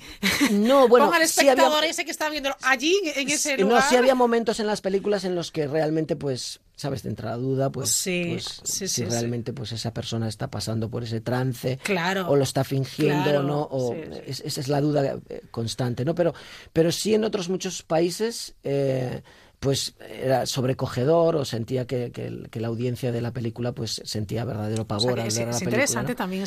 Sobre todo ella consigue una distancia perfecta y respeto absoluto sobre lo que está rodando, ¿no? Eh, eh, eh, también tiene la maestría de que la cámara desaparece absolutamente de... Claro, eso te iba a de- preguntar, de Ángel, ¿cómo, se ¿sabes? filma esto? Pues normalmente pues, pues pasas un proceso inicial en el, que, en el que empatizas con el personaje que vas a rodar y luego tienes tus propias herramientas a la hora de, de, de Porque no- conocer no los puede- No espacios. puedes molestar nada. no, y sobre todo, pues, Perdería también ese generar pues el- la intimidad adecuada como para que la cámara o la presencia de un cineasta en un espacio tan íntimo como puede ser la práctica de un exorcismo, Ajá. pues, pues no, no interfiera, ¿no? Y, y ahí estamos, ¿sabes? O sea, una película que, sobre todo, pues eso, tiene la capacidad de, de sobrecoger y, y utiliza, pues eso, un- unos dispositivos muy interesantes a la hora de, de mostrar una historia que parecía, parece sacada de una película de ficción y sin embargo, sin embargo es real. ¿Cuánto dura este documental que me llama la atención? Pues es hora y media. Este, normalmente estos documentales, pues estas, estas, estas películas, pues tienen una, dura- una duración habitual de, pues eso, de como el de una película de ficción, exactamente igual. Exactamente igual. Hay que ser un la- maestro para mantener el ritmo, ¿eh? Sí, Eh, bueno, la propia realidad minutos. marca, marca, Sí. marca un poco la- el, el tempo de la película. Pero sí me gustaría hacer la distinción de que estamos hablando de un tipo de cine que, que, que no lo podemos catalogar de una sola manera, no es... Claro. Sí podemos decir lo que no es, no es un reportaje de televisión, no es un cine etnográfico, no busca la objetividad, sino es el punto de vista de un autor que quiere interactuar con una, con una realidad que está aconteciendo en ese momento. ¿no? Bueno, pues lo recomendamos, Libéranos, Libérame, Libéranos, libérame. de Federica Di Giacomo, ¿lo he dicho bien? De Giacomo. De Giacomo, de Giacomo, suena mucho mejor. Y eh, es una producción franco-italiana. Sí, exacto. Vale, perfecto. Bueno, pues nada. Más cosas, porque eh, seguimos hablando de exorcismos o no. Espero que no, Ángel. Bueno, puede ¿Oh, ser que sigamos hablando de exorcismos, pero de otro tipo de exorcismos. A ver, ¿no? cuéntanos.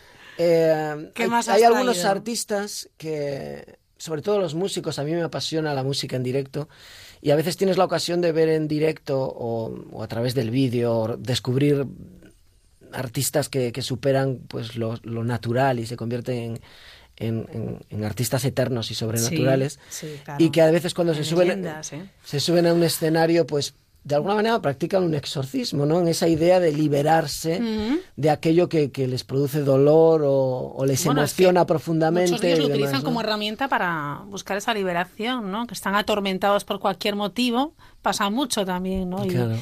y de repente, bueno, pues lo vomitan todo y se liberan. Y si hay dos mujeres que realmente representan esta idea de, de la manifestación del dolor y del desgarro como nadie, son, son pues una es Chabela Vargas Claro. y otra es Janis Joplin, que aunque practican dos estilos musicales completamente diferentes, yo creo que están muy ligadas, Ajá. tanto en su propia historia de feminismo, de mujer independiente, de problemas pues con las drogas, eh, con el alcohol, con, con esa con, con- con una manifestación de una fuerza sobrenatural, con esa manera de cantar, Janis Joplin el blues, eh, Chabela Vargas las rancheras, pero sobre todo son mujeres pues eso que, que tuvieron la capacidad de trascender y sobre todo demostraron algo que para la época en la que vivieron era muy importante, que era la, la libertad absoluta, ¿no? Como mujer y como individuo. ¿Hay documentales sobre ellas? Sí, bueno, hay uno muy reciente que se estrenó hace unos meses que en España Bueno, funciona habrá muy muchos bien trabajos sobre ellas. y que se llama Chabela bueno. Ajá. Y que se estrenó pues hace no mucho en el Festival de Berlín y que cuenta la historia de una manera un poco cronológica de esta, de esta artista pues irrepetible, ¿no? Chabela. Yo quiero luz de luna para mi noche triste. Chabela sintetiza toda la festividad de la canción mexicana y lo vuelve el canto del alma, del alma herida. Si eres lesbiana, estás marginada. Y yo me puse pantalones y, y- y el público se quedó callado. Mujeres y hombres tenían que ver conmigo, todos. Solamente decía que ella nunca iba a mencionar el nombre de sus grandes amores, pero sí sabemos que fue con todo México. Era un alcoholismo severo. Podía ser violenta. El alcoholismo es una enfermedad, es una dependencia del alma, una enfermedad de- de soledad, de abandono, de estar rodeado de muchas gentes y al final nada. La gente realmente creía que estaba muerta, creía que ya había muerto en el olvido. Chabela Vargas. Chabela Vargas vive. Al menos tu recuerdo ponga luz sobre mi bruma. La voz de Chabela me ha hecho llorar muchas veces y en esa voz he encontrado yo creo que una de mis mejores interlocutoras. La verdad en la vida se impone siempre. Cuesta mucho, sufres mucho, pero sales adelante.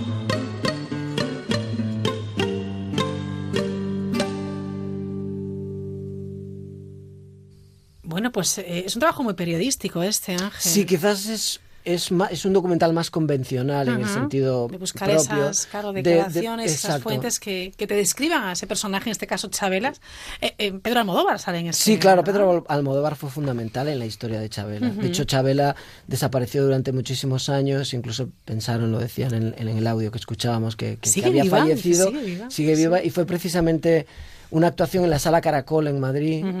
La que de alguna manera la puso sobre sobre sobre sobre su nueva carrera, ¿no? Y Almodóvar la- la- utilizó sus canciones y en, en sus películas y fue él, él la que la llevó de la mano a una actuación mítica en el Olimpia en París y fue ahí donde de alguna manera regresó a México triunfal y, y volvió a, a ser la Chabela que conocimos todos, ¿no?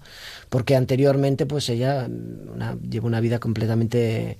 ¿sabes? Llena de en México. Ella es costarricense, nacida en Costa Rica, pero se crió en México y, y ca- cantaba rancheras y realmente le costó al principio pues hacerse un hueco, ¿no? Era una mujer muy peculiar y, y Una fue- mujer, fíjate, Ángel, que la escuchas y puedes ver, puedes imaginar el gesto perfectamente de, de Chabela cantando eh, o hablando, esa voz tan, tan profunda, tan, tan grave, con tanto peso. Es brutal la- el, el poder que tiene esta mujer solamente escuchándola o, o viéndola una imagen de ella. Es como, tiene una iconografía increíble, ¿no? Si no sé qué actriz acompañaba a Almodóvar en, en, en cuando se presentó en Olimpia en París y, eh, y le decía le decía Almodóvar a ella, ¿quieres que te traduzca lo que está cantando? Y le decía, no, no, no lo necesito. No hace ¿sabes? falta. No hace falta. hace ¿sabes? falta.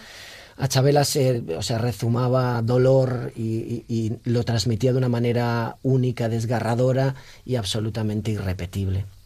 Este documental, ¿qué, qué historia tiene? ¿Por qué, es, ¿Por qué se hace? Bueno, es Catherine Gand y Daresha Aki, las directoras que, que lo Son llevan dos a cabo. mujeres también. llevan a- a- a- sí, son dos mujeres. Que además eh, ganaron un Oscar, estuvieron nominadas en, al Mm. Oscar en 2006 por una peli también relacionada con, hablábamos de exorcismos al Mm. principio. ¿Ah, sí? Sí, relacionada con, con los abusos sexuales de, de la iglesia en, Estados Ah, Unidos, sí, ¿te acuerdas? Aquella historia acuerdo, que ocurrió con, con un padre irlandés y que luego se destapó todo un escándalo en torno a esta historia. Pues la directora que en el 2006 fue nominada al Oscar por esta tal es la que realizará la historia de Chabela.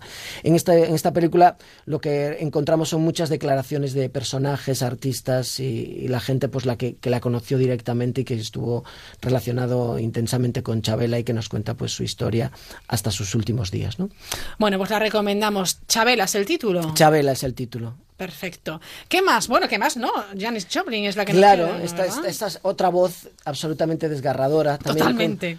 Con, una, yo encuentro cierto, cierta similitud y Sí. cierto diálogo entre estas dos artistas, ¿no? Alcohólicas, absolutamente, una relación con el alcohol increíble, feministas, ¿sabes?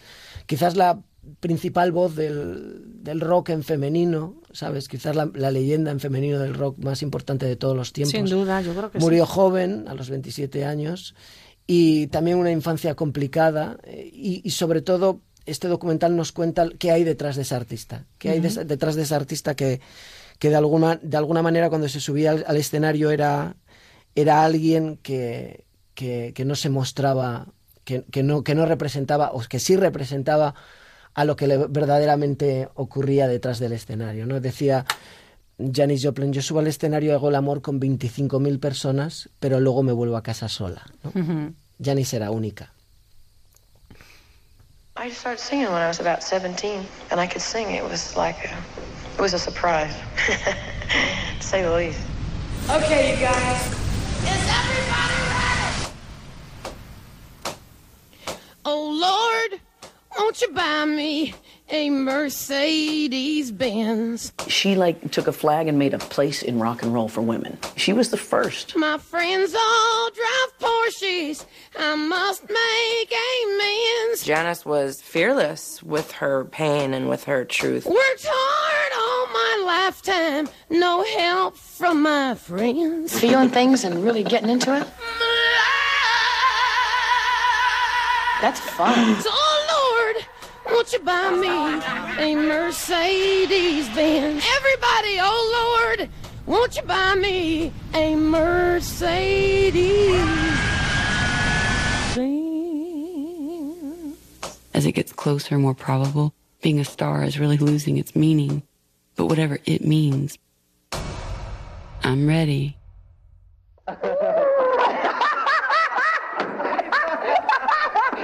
¿Quién dirige el documental y cuál es el conductor? ¿Cómo nos cuenta la historia de Janis Joplin? Bueno, la directora es Amy Berg y la historia eh, se traza a través de unas cartas que Janis Ujú. le escribía a sus padres y, y de alguna manera a través de esas cartas narradas precisamente por Cat Power, que es la voz que le pone, le pone voz a Janis en, en la lectura de esas cartas personales, pues nos desvela una protagonista, pues eso que, pues eso que tuvo una infancia difícil, que contaba pues cómo era una niña bastante complicada, o sea, que aislada dentro de su entorno Muy de- introvertida. introvertida, que, que se sentía fea, que no se sentía a gusto con su físico y, y de alguna manera quería como reconectar con, con su familia y contándole un poco en esas cartas, en esas últimas cartas que escribió a, su, a sus padres, pues la verdadera mujer que se escondía detrás de la gran estrella del rock and roll que era, ¿no?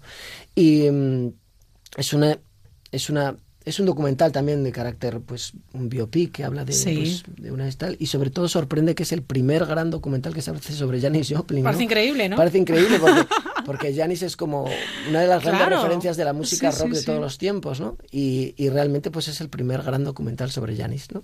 Bueno, ¿y, y se, eh, se ha realizado este año o el año pasado? Es del año 2016. 2016. Pero a Muy España reciente. sí llegan tarde, un poquito tarde, y luego resulta muy complicado. Este, este, yo no sé si se llegó a estrenar en salas, pero normalmente estas películas pues tienen un recorrido muy cortito en salas.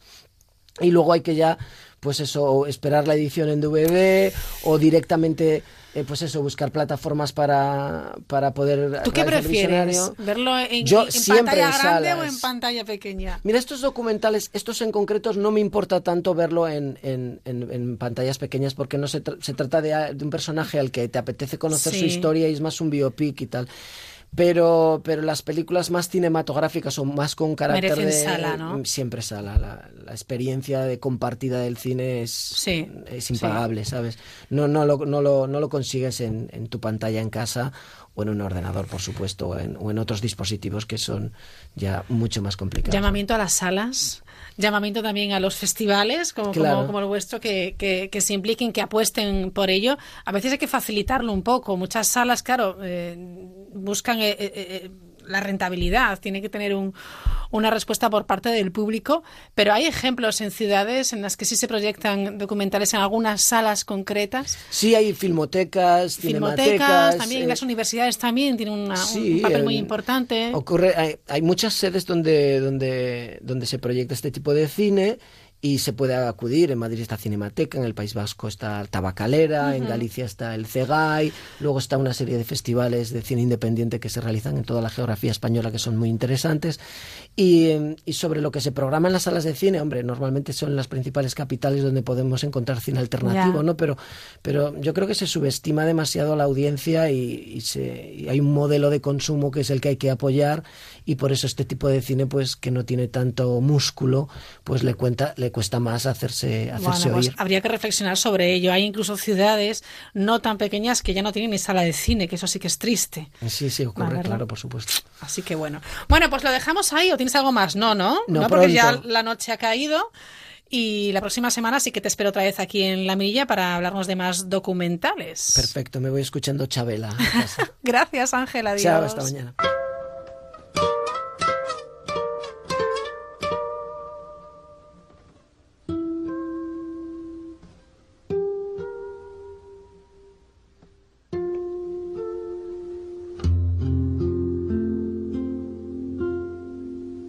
Ojalá que te vaya bonito. Ojalá que se acaben tus penas. Que te digan que yo ya no existo. Que conozcas personas más buenas. Que te dé lo que no pude darte. Aunque yo te haya dado de todo, nunca más volveré a molestarte. Te adoré, te perdí y ya ni modo. Cuántas cosas quedaron prendidas hasta dentro del fondo de mi alma. Cuántas luces dejaste encendidas y yo no sé cómo voy a apagarlas.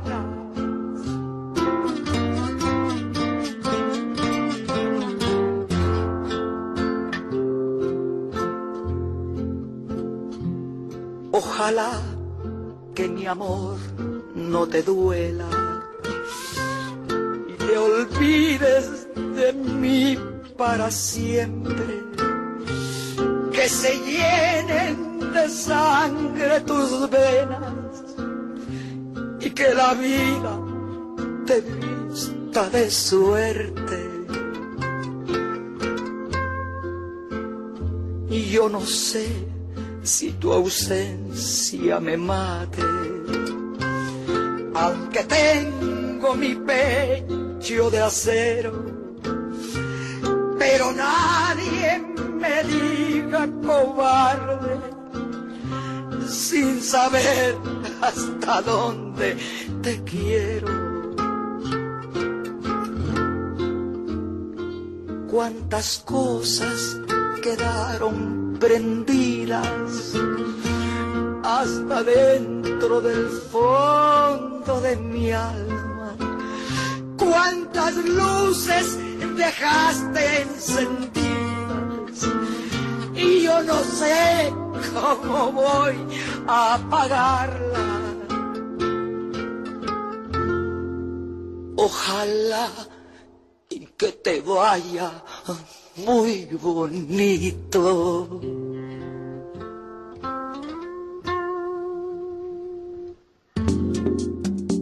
Buenas noches. En el sorteo del triplex de la 11 de hoy, el número premiado ha sido... Para el 126 126.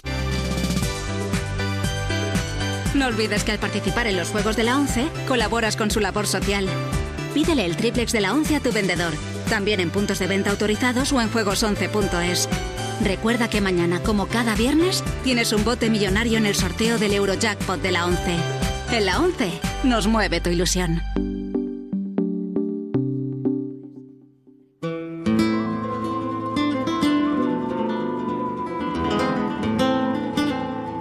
Asómate a la mirilla en Onda Cero.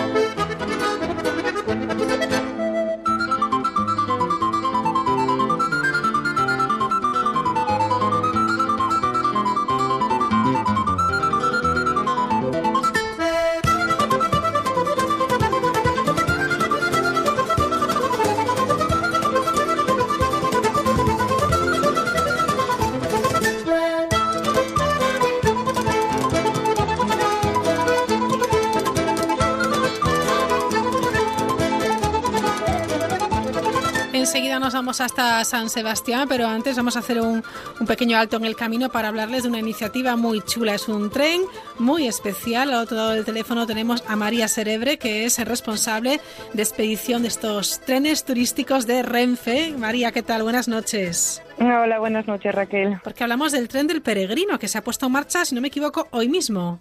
Hoy, hoy empezamos eh, uno de los cuatro, bueno, con el primer viaje de los cuatro que están estipulados y bueno, pues un poco nerviosos como todo, pero seguros de que va a salir todo genial y que la gente lo, lo va a pasar genial. Bueno, ¿en qué consiste este, este tren del peregrino? Eh, ¿Por dónde nos lleva? Bueno, vamos a ver, el tren del peregrino es un tren que combina varias cosas. O sea, la gente que va a viajar con nosotros pues puede realizar el, una parte del camino de Santiago a fin de conseguir al final en Santiago la Compostela. Uh -huh. Y luego, bueno, pues también se puede realizar pues visitas, eh, hay una visita guiada en Santiago, vamos a visitar un pazo, una degustación de albariño. Se intenta también que la gente pueda disfrutar tanto de la gastronomía como de todas las cosas que se pueden ver a lo largo pues de esta tierra tan maravillosa que es Galicia. ¿De dónde parte? Bueno, el tren comienza y finaliza en Madrid. Uh -huh. Claro, no estamos hablando de un trayecto que se haga un día en tren, no, no estamos hablando de varios días. No, no, ¿eh? no, estamos hablando de que son cinco días y tres noches. Eh, salí hoy, eh, cuando empieza, viajamos desde Madrid directamente eh, llegamos allá a Galicia y a partir de mañana es cuando comienzan ya las etapas del Camino de Santiago. Eh, los más valientes pues harán trayectos de eh, 35 kilómetros, 32. Hay también otra etapa un poquito más corta para la gente que pues a lo mejor se está preparando este año y el año que viene se anima y la hace completa. Sí. Y en bicicleta y el que no pues eh, puede pasar con nosotros eh, la jornada en el tren y realizar las visitas en las ciudades más Fantástico. más representas. Entonces, María, para que lo entendamos bien, el tren sale de Madrid, pero una vez llegados a, a Galicia, eh, desembarcan, por decirlo de alguna manera, ¿no? los, eh, los peregrinos que quieran realizar las rutas eh, a pie o en bicicleta, como quieran, ¿no? Empezamos en Valencia Domiño, en el bien. puente internacional. Eh, ahí ya empiezan la primera etapa y luego ya Tui, Vigo, Pontevedra, Vila García de Arousa, Toxa, Grove, Cambados y finalmente pues Santiago de Compostela. Vale, y allí nos recoge el tren y nos trae de vuelta. Allí ya, después de una visita guiada que vamos a realizar con bueno, todo aquel que nos quiera Ajá, acompañar, fantástico. pues mm, regresaremos por la tarde ya a Madrid, que llegamos de madrugada, eh, desayunan en el tren y, y fin de viaje. Bueno, es el camino portugués, el que forma parte, obviamente, del camino de, de Santiago.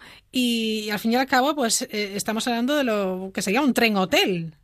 Sí, aquí lo que tenemos son unas cabinas, se trata de un talgo, siete de camas, gran clase. Entonces está preparado para mm, lo que es, eh, con, tiene unos salones donde vamos a desayunar todos los días, donde se van a dar dos de las cenas que están previstas. Sí. También tiene dos, eh, bueno, los dos coches eh, restaurante, un coche cafetería y luego dos coches con unos asientos reclinables Ajá. De descanso y luego la que son las cabinas, que tienen dos literas de dos metros por 80 centímetros, con, con baño, lavabo, ducha. Claro, porque aquí para un peregrino, eh, María, lo importante es cama y ducha. bueno, y, Y el comer, buen claro. llantar, y el buen llantar. Por supuesto, para coger fuerzas para la etapa Claro, siguiente. para la siguiente etapa. sí, sí. Bueno, esta, esta iniciativa, ¿cómo surge? Cuéntanos, esta oferta de Renfe. Bueno, pues eh, la verdad que es que hay mucha gente que sí que quiere hacer el camino de Santiago, pero que tampoco o no nos atrevemos o decimos, bueno, y si me canso y si no me gusta, bueno, pues es una manera diferente. Es otra, aquí estamos todos como muy en familia, la tripulación además es espectacular, eh, eh, ayudan en todo, son la misma que tenemos en los otros trenes turísticos, eh, como el Transcantábrico, el Al-Ándalus. Entonces es como una otra experiencia, ¿verdad? ya es hacer el, cama- el camino de Santiago sobre ruedas, pero a la vez pues con una pizca, con un guiño a los trenes turísticos que, Está muy bien. que tantas alegrías y Ajá. nos dan. ¿Cuántos viajes van a ser en total entonces y cuántas? Van a ser cuatro. Cuatro. ¿Y plazas en cada uno de los viajes cuántas hay? A ver, el tren está habilitado para 110, o sea, tiene 110 plazas en ocupación doble. Vale. ¿Vale? Entonces, bueno, hay gente que viaja en solitario Sí. eh, o, o que lleva las bicis, pero son 110 plazas. Perfecto. Supongo que toda la información está, eh, bueno, pues en las oficinas de Renfe y en la página web, ¿no? Para Se quien puede quiera. entrar en la página web, sí. Exacto, porque hay, que ver si hay plazas. Si uno quiere hacer este, este camino tan especial, son unos bonos de viaje, ¿no? Que, se- que hay que reservar, supongo. Sí, claro, porque bueno, pues ahora, bueno, este primer viaje tenemos una ocupación de un 80 aproximadamente por ciento, Muy bien. eh, cosa que los eh, tres siguientes viajes seguro que se llega al 100% porque ha sido un producto que ha funcionado muy, muy, muy bien. Bueno, y vosotros como responsables de expedición, ¿qué tal la experiencia? Bueno, es distinta, es un, es un viaje, son cinco días y tres noches, pero muy activos, son, se madruga mucho, se va caminando, la verdad que ves como la gente se preocupa, se levanta porque piensas que dices, no, pues esta etapa sí la han hecho, pero la siguiente yo creo que se van a... Bueno, pero- Y no, no, no, te sorprende. te María, tú no harás las etapas también caminando, ¿no? No, yo, yo me estoy preparando, yo la Ah, siguiente, o sea- yo la siguiente. Ah, pero tienes pensado hacerlo también. pero no lo serán en este viaje.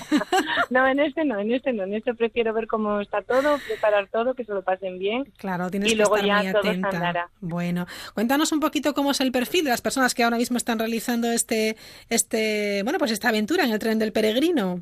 Bueno, pues el perfil suele ser variado. Ajá. Quiere- hay mucha gente em, nacional eh, que les apetece que les apetece hacer el camino, probar y también bueno pues eh, eh, viajar con niños. Hay muchas familias completas que, bueno, pues mm, a lo mejor los papás hacen la, la etapa larga y Ajá.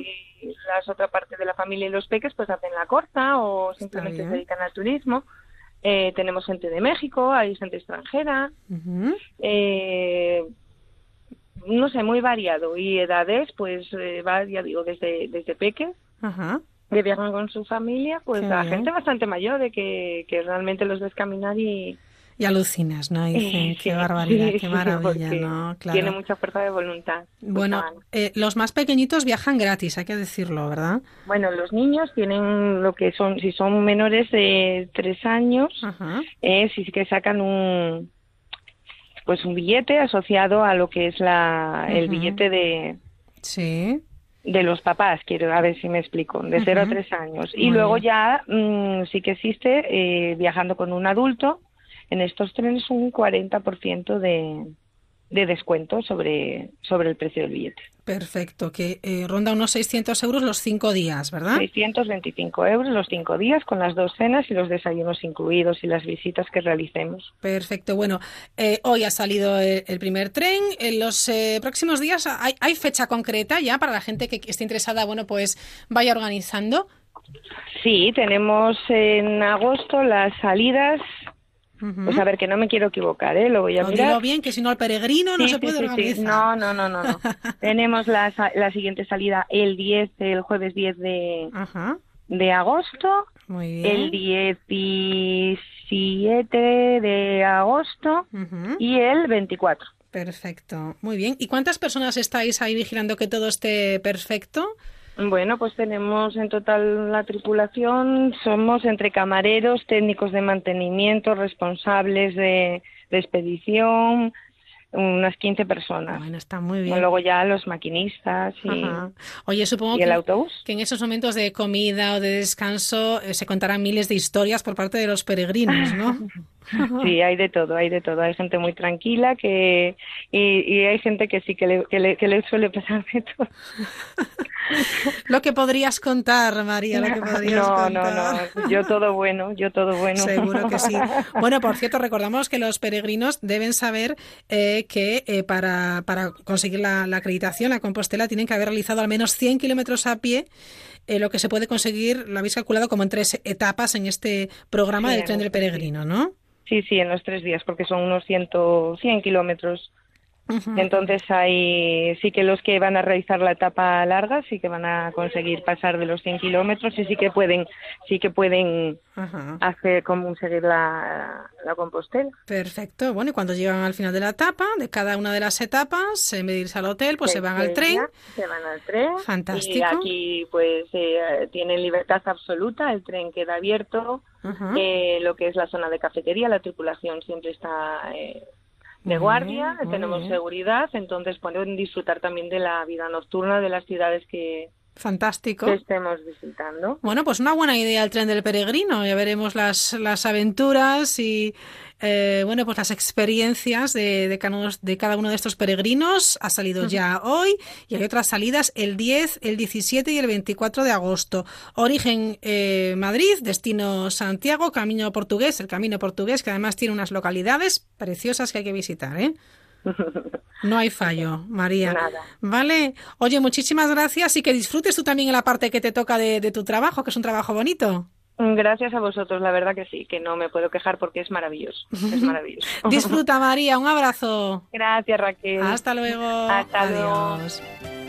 María, listo.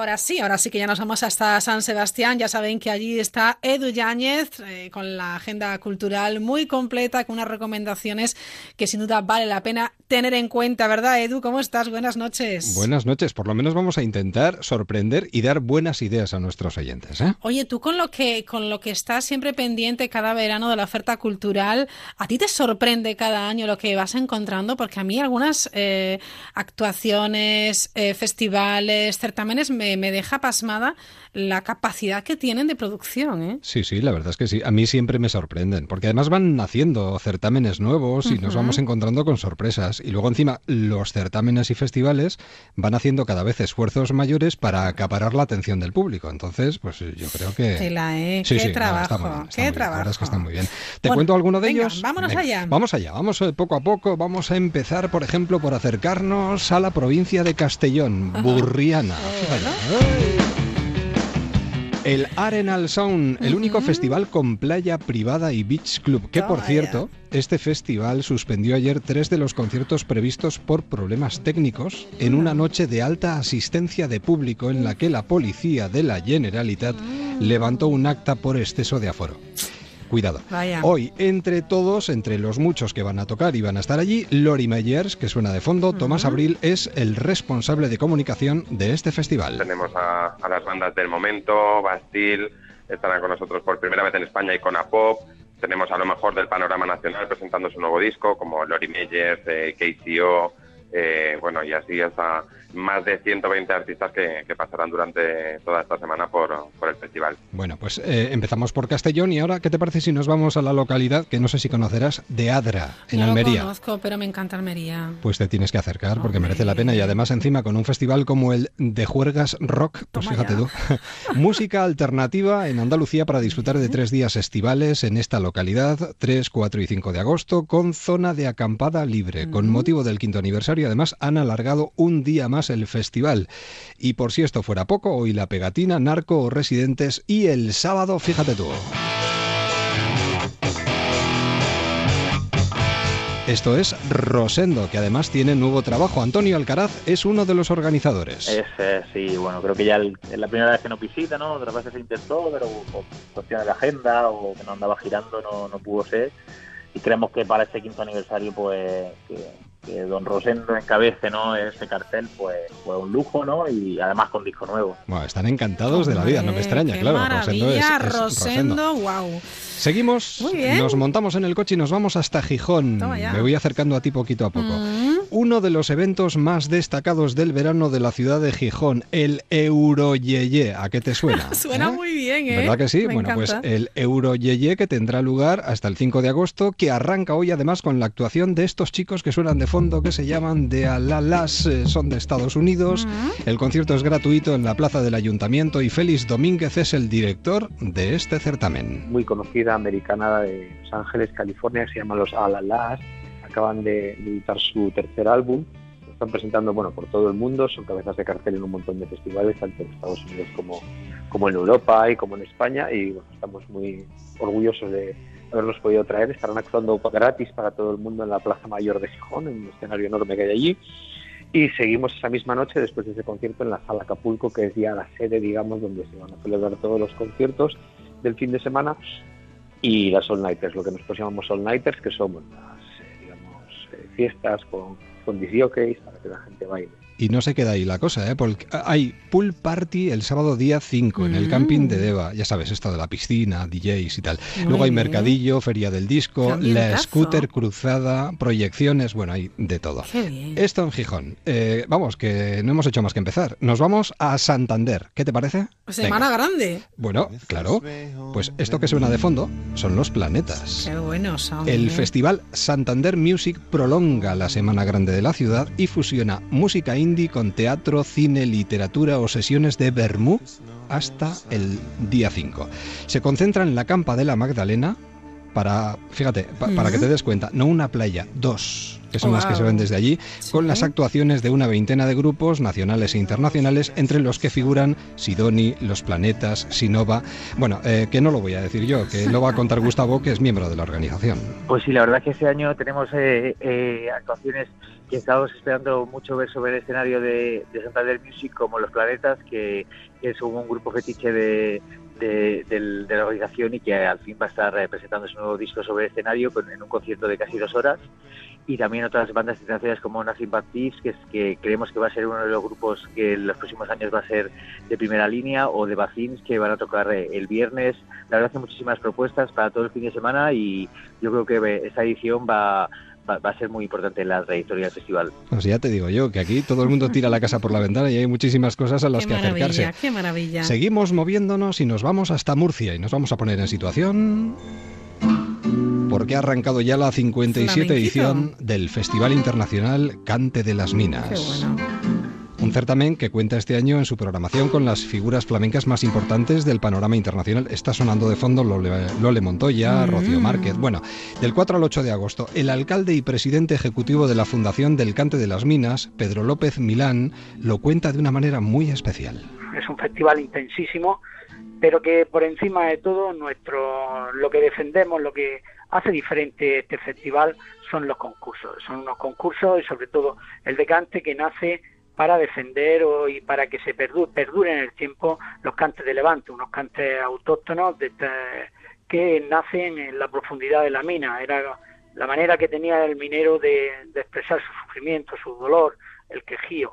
Eh, eso es lo que ha hecho de este festival que sea algo único. Desde su nacimiento en el año 1961 hasta la actualidad, lo que pretende el festival es que este, este- estos cantes autóctonos eh, pues se perduren en el tiempo, que no se olvide y tal y como decía y dice, gracias a Dios, el alcalde que fundó este festival eh, es la mejor herencia que, que ha tenido la minería. Eh, el habernos dejado estos cantes y a partir de estos cantes este gran festival que hace que el municipio de La Unión, el nombre de La Unión, siga estando presente no solo en ámbito nacional, sino internacional. A mí contado así es que me entra un escalofrío, ¿eh? Los Hombre. mineros, fíjate, ese quejío. Sí, sí, es que te das cuenta además de lo importante que es ese patrimonio y mantenerlo vivo, ¿verdad? Claro, claro, pero además trabajando duramente en la mina y sin embargo poniéndote a cantar y bueno, bueno, bueno, me parece i- Impresionante, impresionante, de verdad. Bueno, eh, te llevo de la mano hasta Peñíscola, ¿qué Muy te parece? bien, Festival de Música Barroca de Peñíscola. Mm. El festival arrancaba ayer con un... A ver, vamos a ponernos en situación. Espectáculo piromusical en la playa norte de Peñíscola, con fragmentos del Mesías de Händel, ¿eh? dando paso a conciertos que se van a llevar a cabo entre los días 3 y 12 de agosto en el histórico castillo de Papaluna. Es perfecto. Marga, bueno, para darnos la mano y para mirar a las Hombre, estrellas. hombre. Marga Landet es directora adjunta de Música y Cultura del Institut Valencia y también lo cuenta de una manera muy especial. Todas las noches en el castillo del Papaluna a las 10 de, a, las, a partir de las 10 y media, que es un marco incomparable, aunque suena tópico, pero es que es así. Tenemos 12 días de conciertos, acabamos el día 12 de agosto y tenemos el día 8 la Orquesta Barroca y Capilla Antigua de Murcia, que es eh, entrada gratuita. Y bueno, tenemos un poquito de todo. Tenemos eh, grupos te- de- mm, valencianos, tenemos grupos españoles y también pues tenemos, por ejemplo, a The Gone Wild Consort, que con Geoffrey Weber a la dirección, con un programa precioso de canciones e himnos de la corte de, Inglaterra. Tenemos un, un- programa muy variado eh, en, un, espacio maravilloso y, realmente que, que invita a pasear y después de una cena pues pues disfrutar muchísimo de, de una música que, que además es, mu- es muy fácil de entender, ¿no? Incluso aunque no seas aficionado a la música antigua barroca. Yo creo que lo peor de acudir a sitios así es que luego uno no se quiere marchar. Hombre, vamos, estoy segura. Estoy segura. Tú vete marcándome los tiempos, que yo me embalo y me emociono, ¿eh? Venga, un par de ellos más. Venga, quincena musical de San Sebastián. Va. Cerca de 70 propuestas enmarcadas en 11 ciclos conforman la programación de la 78, la más veterana quincena musical, que se desarrolla durante todo el mes de agosto. Debutan cuatro grandes orquestas internacionales y vuelve la ópera la oferta musical desaparecida en ediciones anteriores. Patrick Alfaya tiene su es el director de la quincena y tiene su particular recomendación. Hombre, yo la BBC lo destacaría mucho por Mena, ¿no? Ese director a la vez, eh, gran director que además está haciendo una carrera internacional fantástica. Su orquesta está, como decía, en dos programas. El primer día eh, el concierto Chelo de Elgar y, la Sinfonía Fantástica. Y luego Fidelio, eh, que acaba de venir, porque la, orquesta está en los BBC Proms, ¿no? En Londres, en el festival. Y se ha hecho este Fidelio en Londres con el Orfondo Nos Tierra y ahora viene a, San Sebastián. Y la última nos lleva hasta. Nos vamos a Granada para terminar, ¿te parece? Muy bien, muy bien. Con esta música de fondo. Cada vez que te digo lo que siento. De Víctor Coyote. Hablamos del Festival Tendencias, que celebra su edición número 26 hasta el 4 de agosto en la Villa Costera de Salobreña. Una programación además muy curiosa, por cierto. Aparte del concierto de Víctor Coyote, hay una exposición tributo a la cinta de cassette. Ah, ¿Qué me dices? Sí, sí, sí. Me encanta. Eh, pero además, yo creo que bien se lo merece la cinta de cassette. ¿A que sí? Sí, sí, la tenemos totalmente. No, no se merece este La cinta de olvido, cassette ¿eh? que iba casi casi a juego con el bolígrafo que para luego.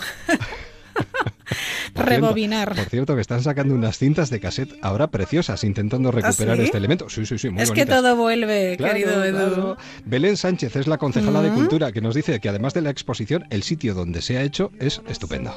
Y bueno, deciros que la exposición va a ser en la bóveda. La bóveda es un sitio emblemático de la villa de Salobreña, en el casco antiguo, una antigua bóveda al lado de la iglesia. Por lo tanto, bueno, el atractivo todavía aún más si cabe, puesto que estamos hablando de un espacio abierto y efectivamente pues dedicado a la cinta de cassette, con artistas ya consagrados como también artistas noveles. Claro, con una exposición colectiva de artes plásticas y literatura. O sea que está muy bien. Qué Pues, gozada. Bueno, por cierto, que vamos a decir lo que es que también en Málaga tienen movida, ¿eh? sí, ¿eh? Sí, sí, sí. Málaga está, está ahora con el Canela Party, ¿no? Claro. Sí. es una maravilla, ¿no? Sí, eh, bueno, es que eh, acaban de, de arrancar hoy eh, Ah, y justo, eh, justo tiene una particularidad. es que me, estaba, estaba pensando en otra cosa, perdóname. Es que, ¿En qué estarías pensando, Edu, que te he pillado? no, no te lo voy a decir. Málaga, Málaga, Málaga. Mal- Canela Party 2017. Edu. Málaga, Málaga. Vale, me sitúo. Es un festival además en el que eh, comenzó todo como un guiño a los disfraces para que la gente Sí. se disfrazara. Qué es- divertido, ¿no? Sí, y esto se ha convertido en, en una verdadera fiesta. Y los, bueno, yo no sé si tenemos, tenemos tiempo de escuchar Venga. Álvaro. Sí, sí, sí, lo escuchamos. Te, te lo digo porque es que lo de los disfraces, mira en qué se ha convertido. Y por supuesto, lo más importante, a la gente disfrazada con, con sus atuendos locos y cada año se lo, se lo curan más y que ya no se ha convertido únicamente en una fiesta de disfraces, sino también en una fiesta casi de llegadas y performance, porque cada, cada asistente o cada grupo de asistentes eh, cada año se superan como viniendo en diferentes tipos de vehículos, desde limusinas, eh, camiones, eh, carros de caballo, etcétera. ¿Tú te imaginas a una bueno, persona se han venido arriba, ¿eh? Sí, sí, disfrazada de limusina? Pues Canela, Canela Party en Málaga. Me encanta, cuánto ingenio, me encanta. Edu, mañana es viernes, mañana más, Aquí ¿eh? está, aquí está. Hombre, no me lo pierdo, vamos. Hombre, disfruta. Feliz- feliz noche, hasta. Adiós.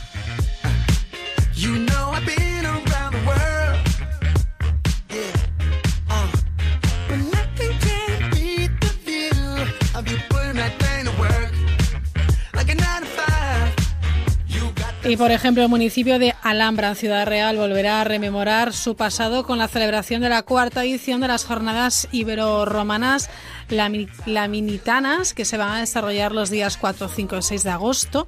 El evento incluye conferencias, recreaciones históricas, degustaciones gastronómicas de la época o visitas guiadas por el patrimonio arqueológico, entre otras actividades.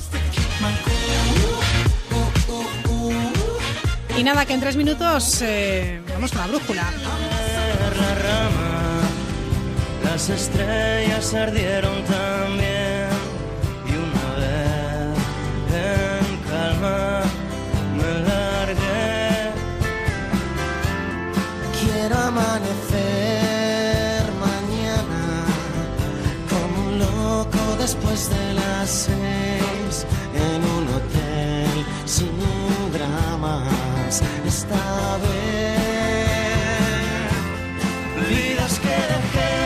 Y terminamos con buena música, como siempre intentamos hacer con este temazo Vidas Cruzadas de Quique González.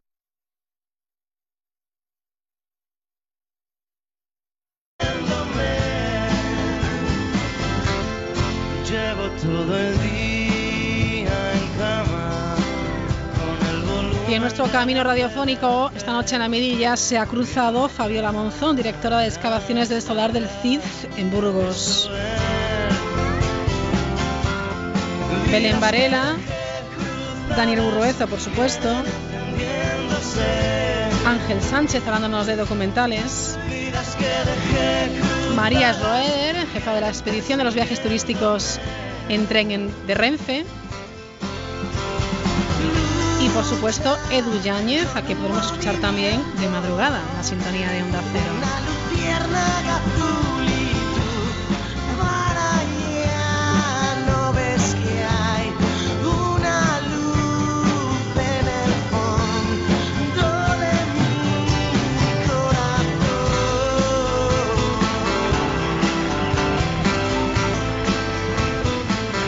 Mañana volvemos a la misma hora, las 9, las 8 en Canarias. Enseguida María Hernández les cuenta lo que ha sucedido en España y en el mundo y también, bueno, pues con esa noticia que nos ha dejado a todos tristes el fallecimiento de Ángel Nieto. Que disfruten de esta noche de verano.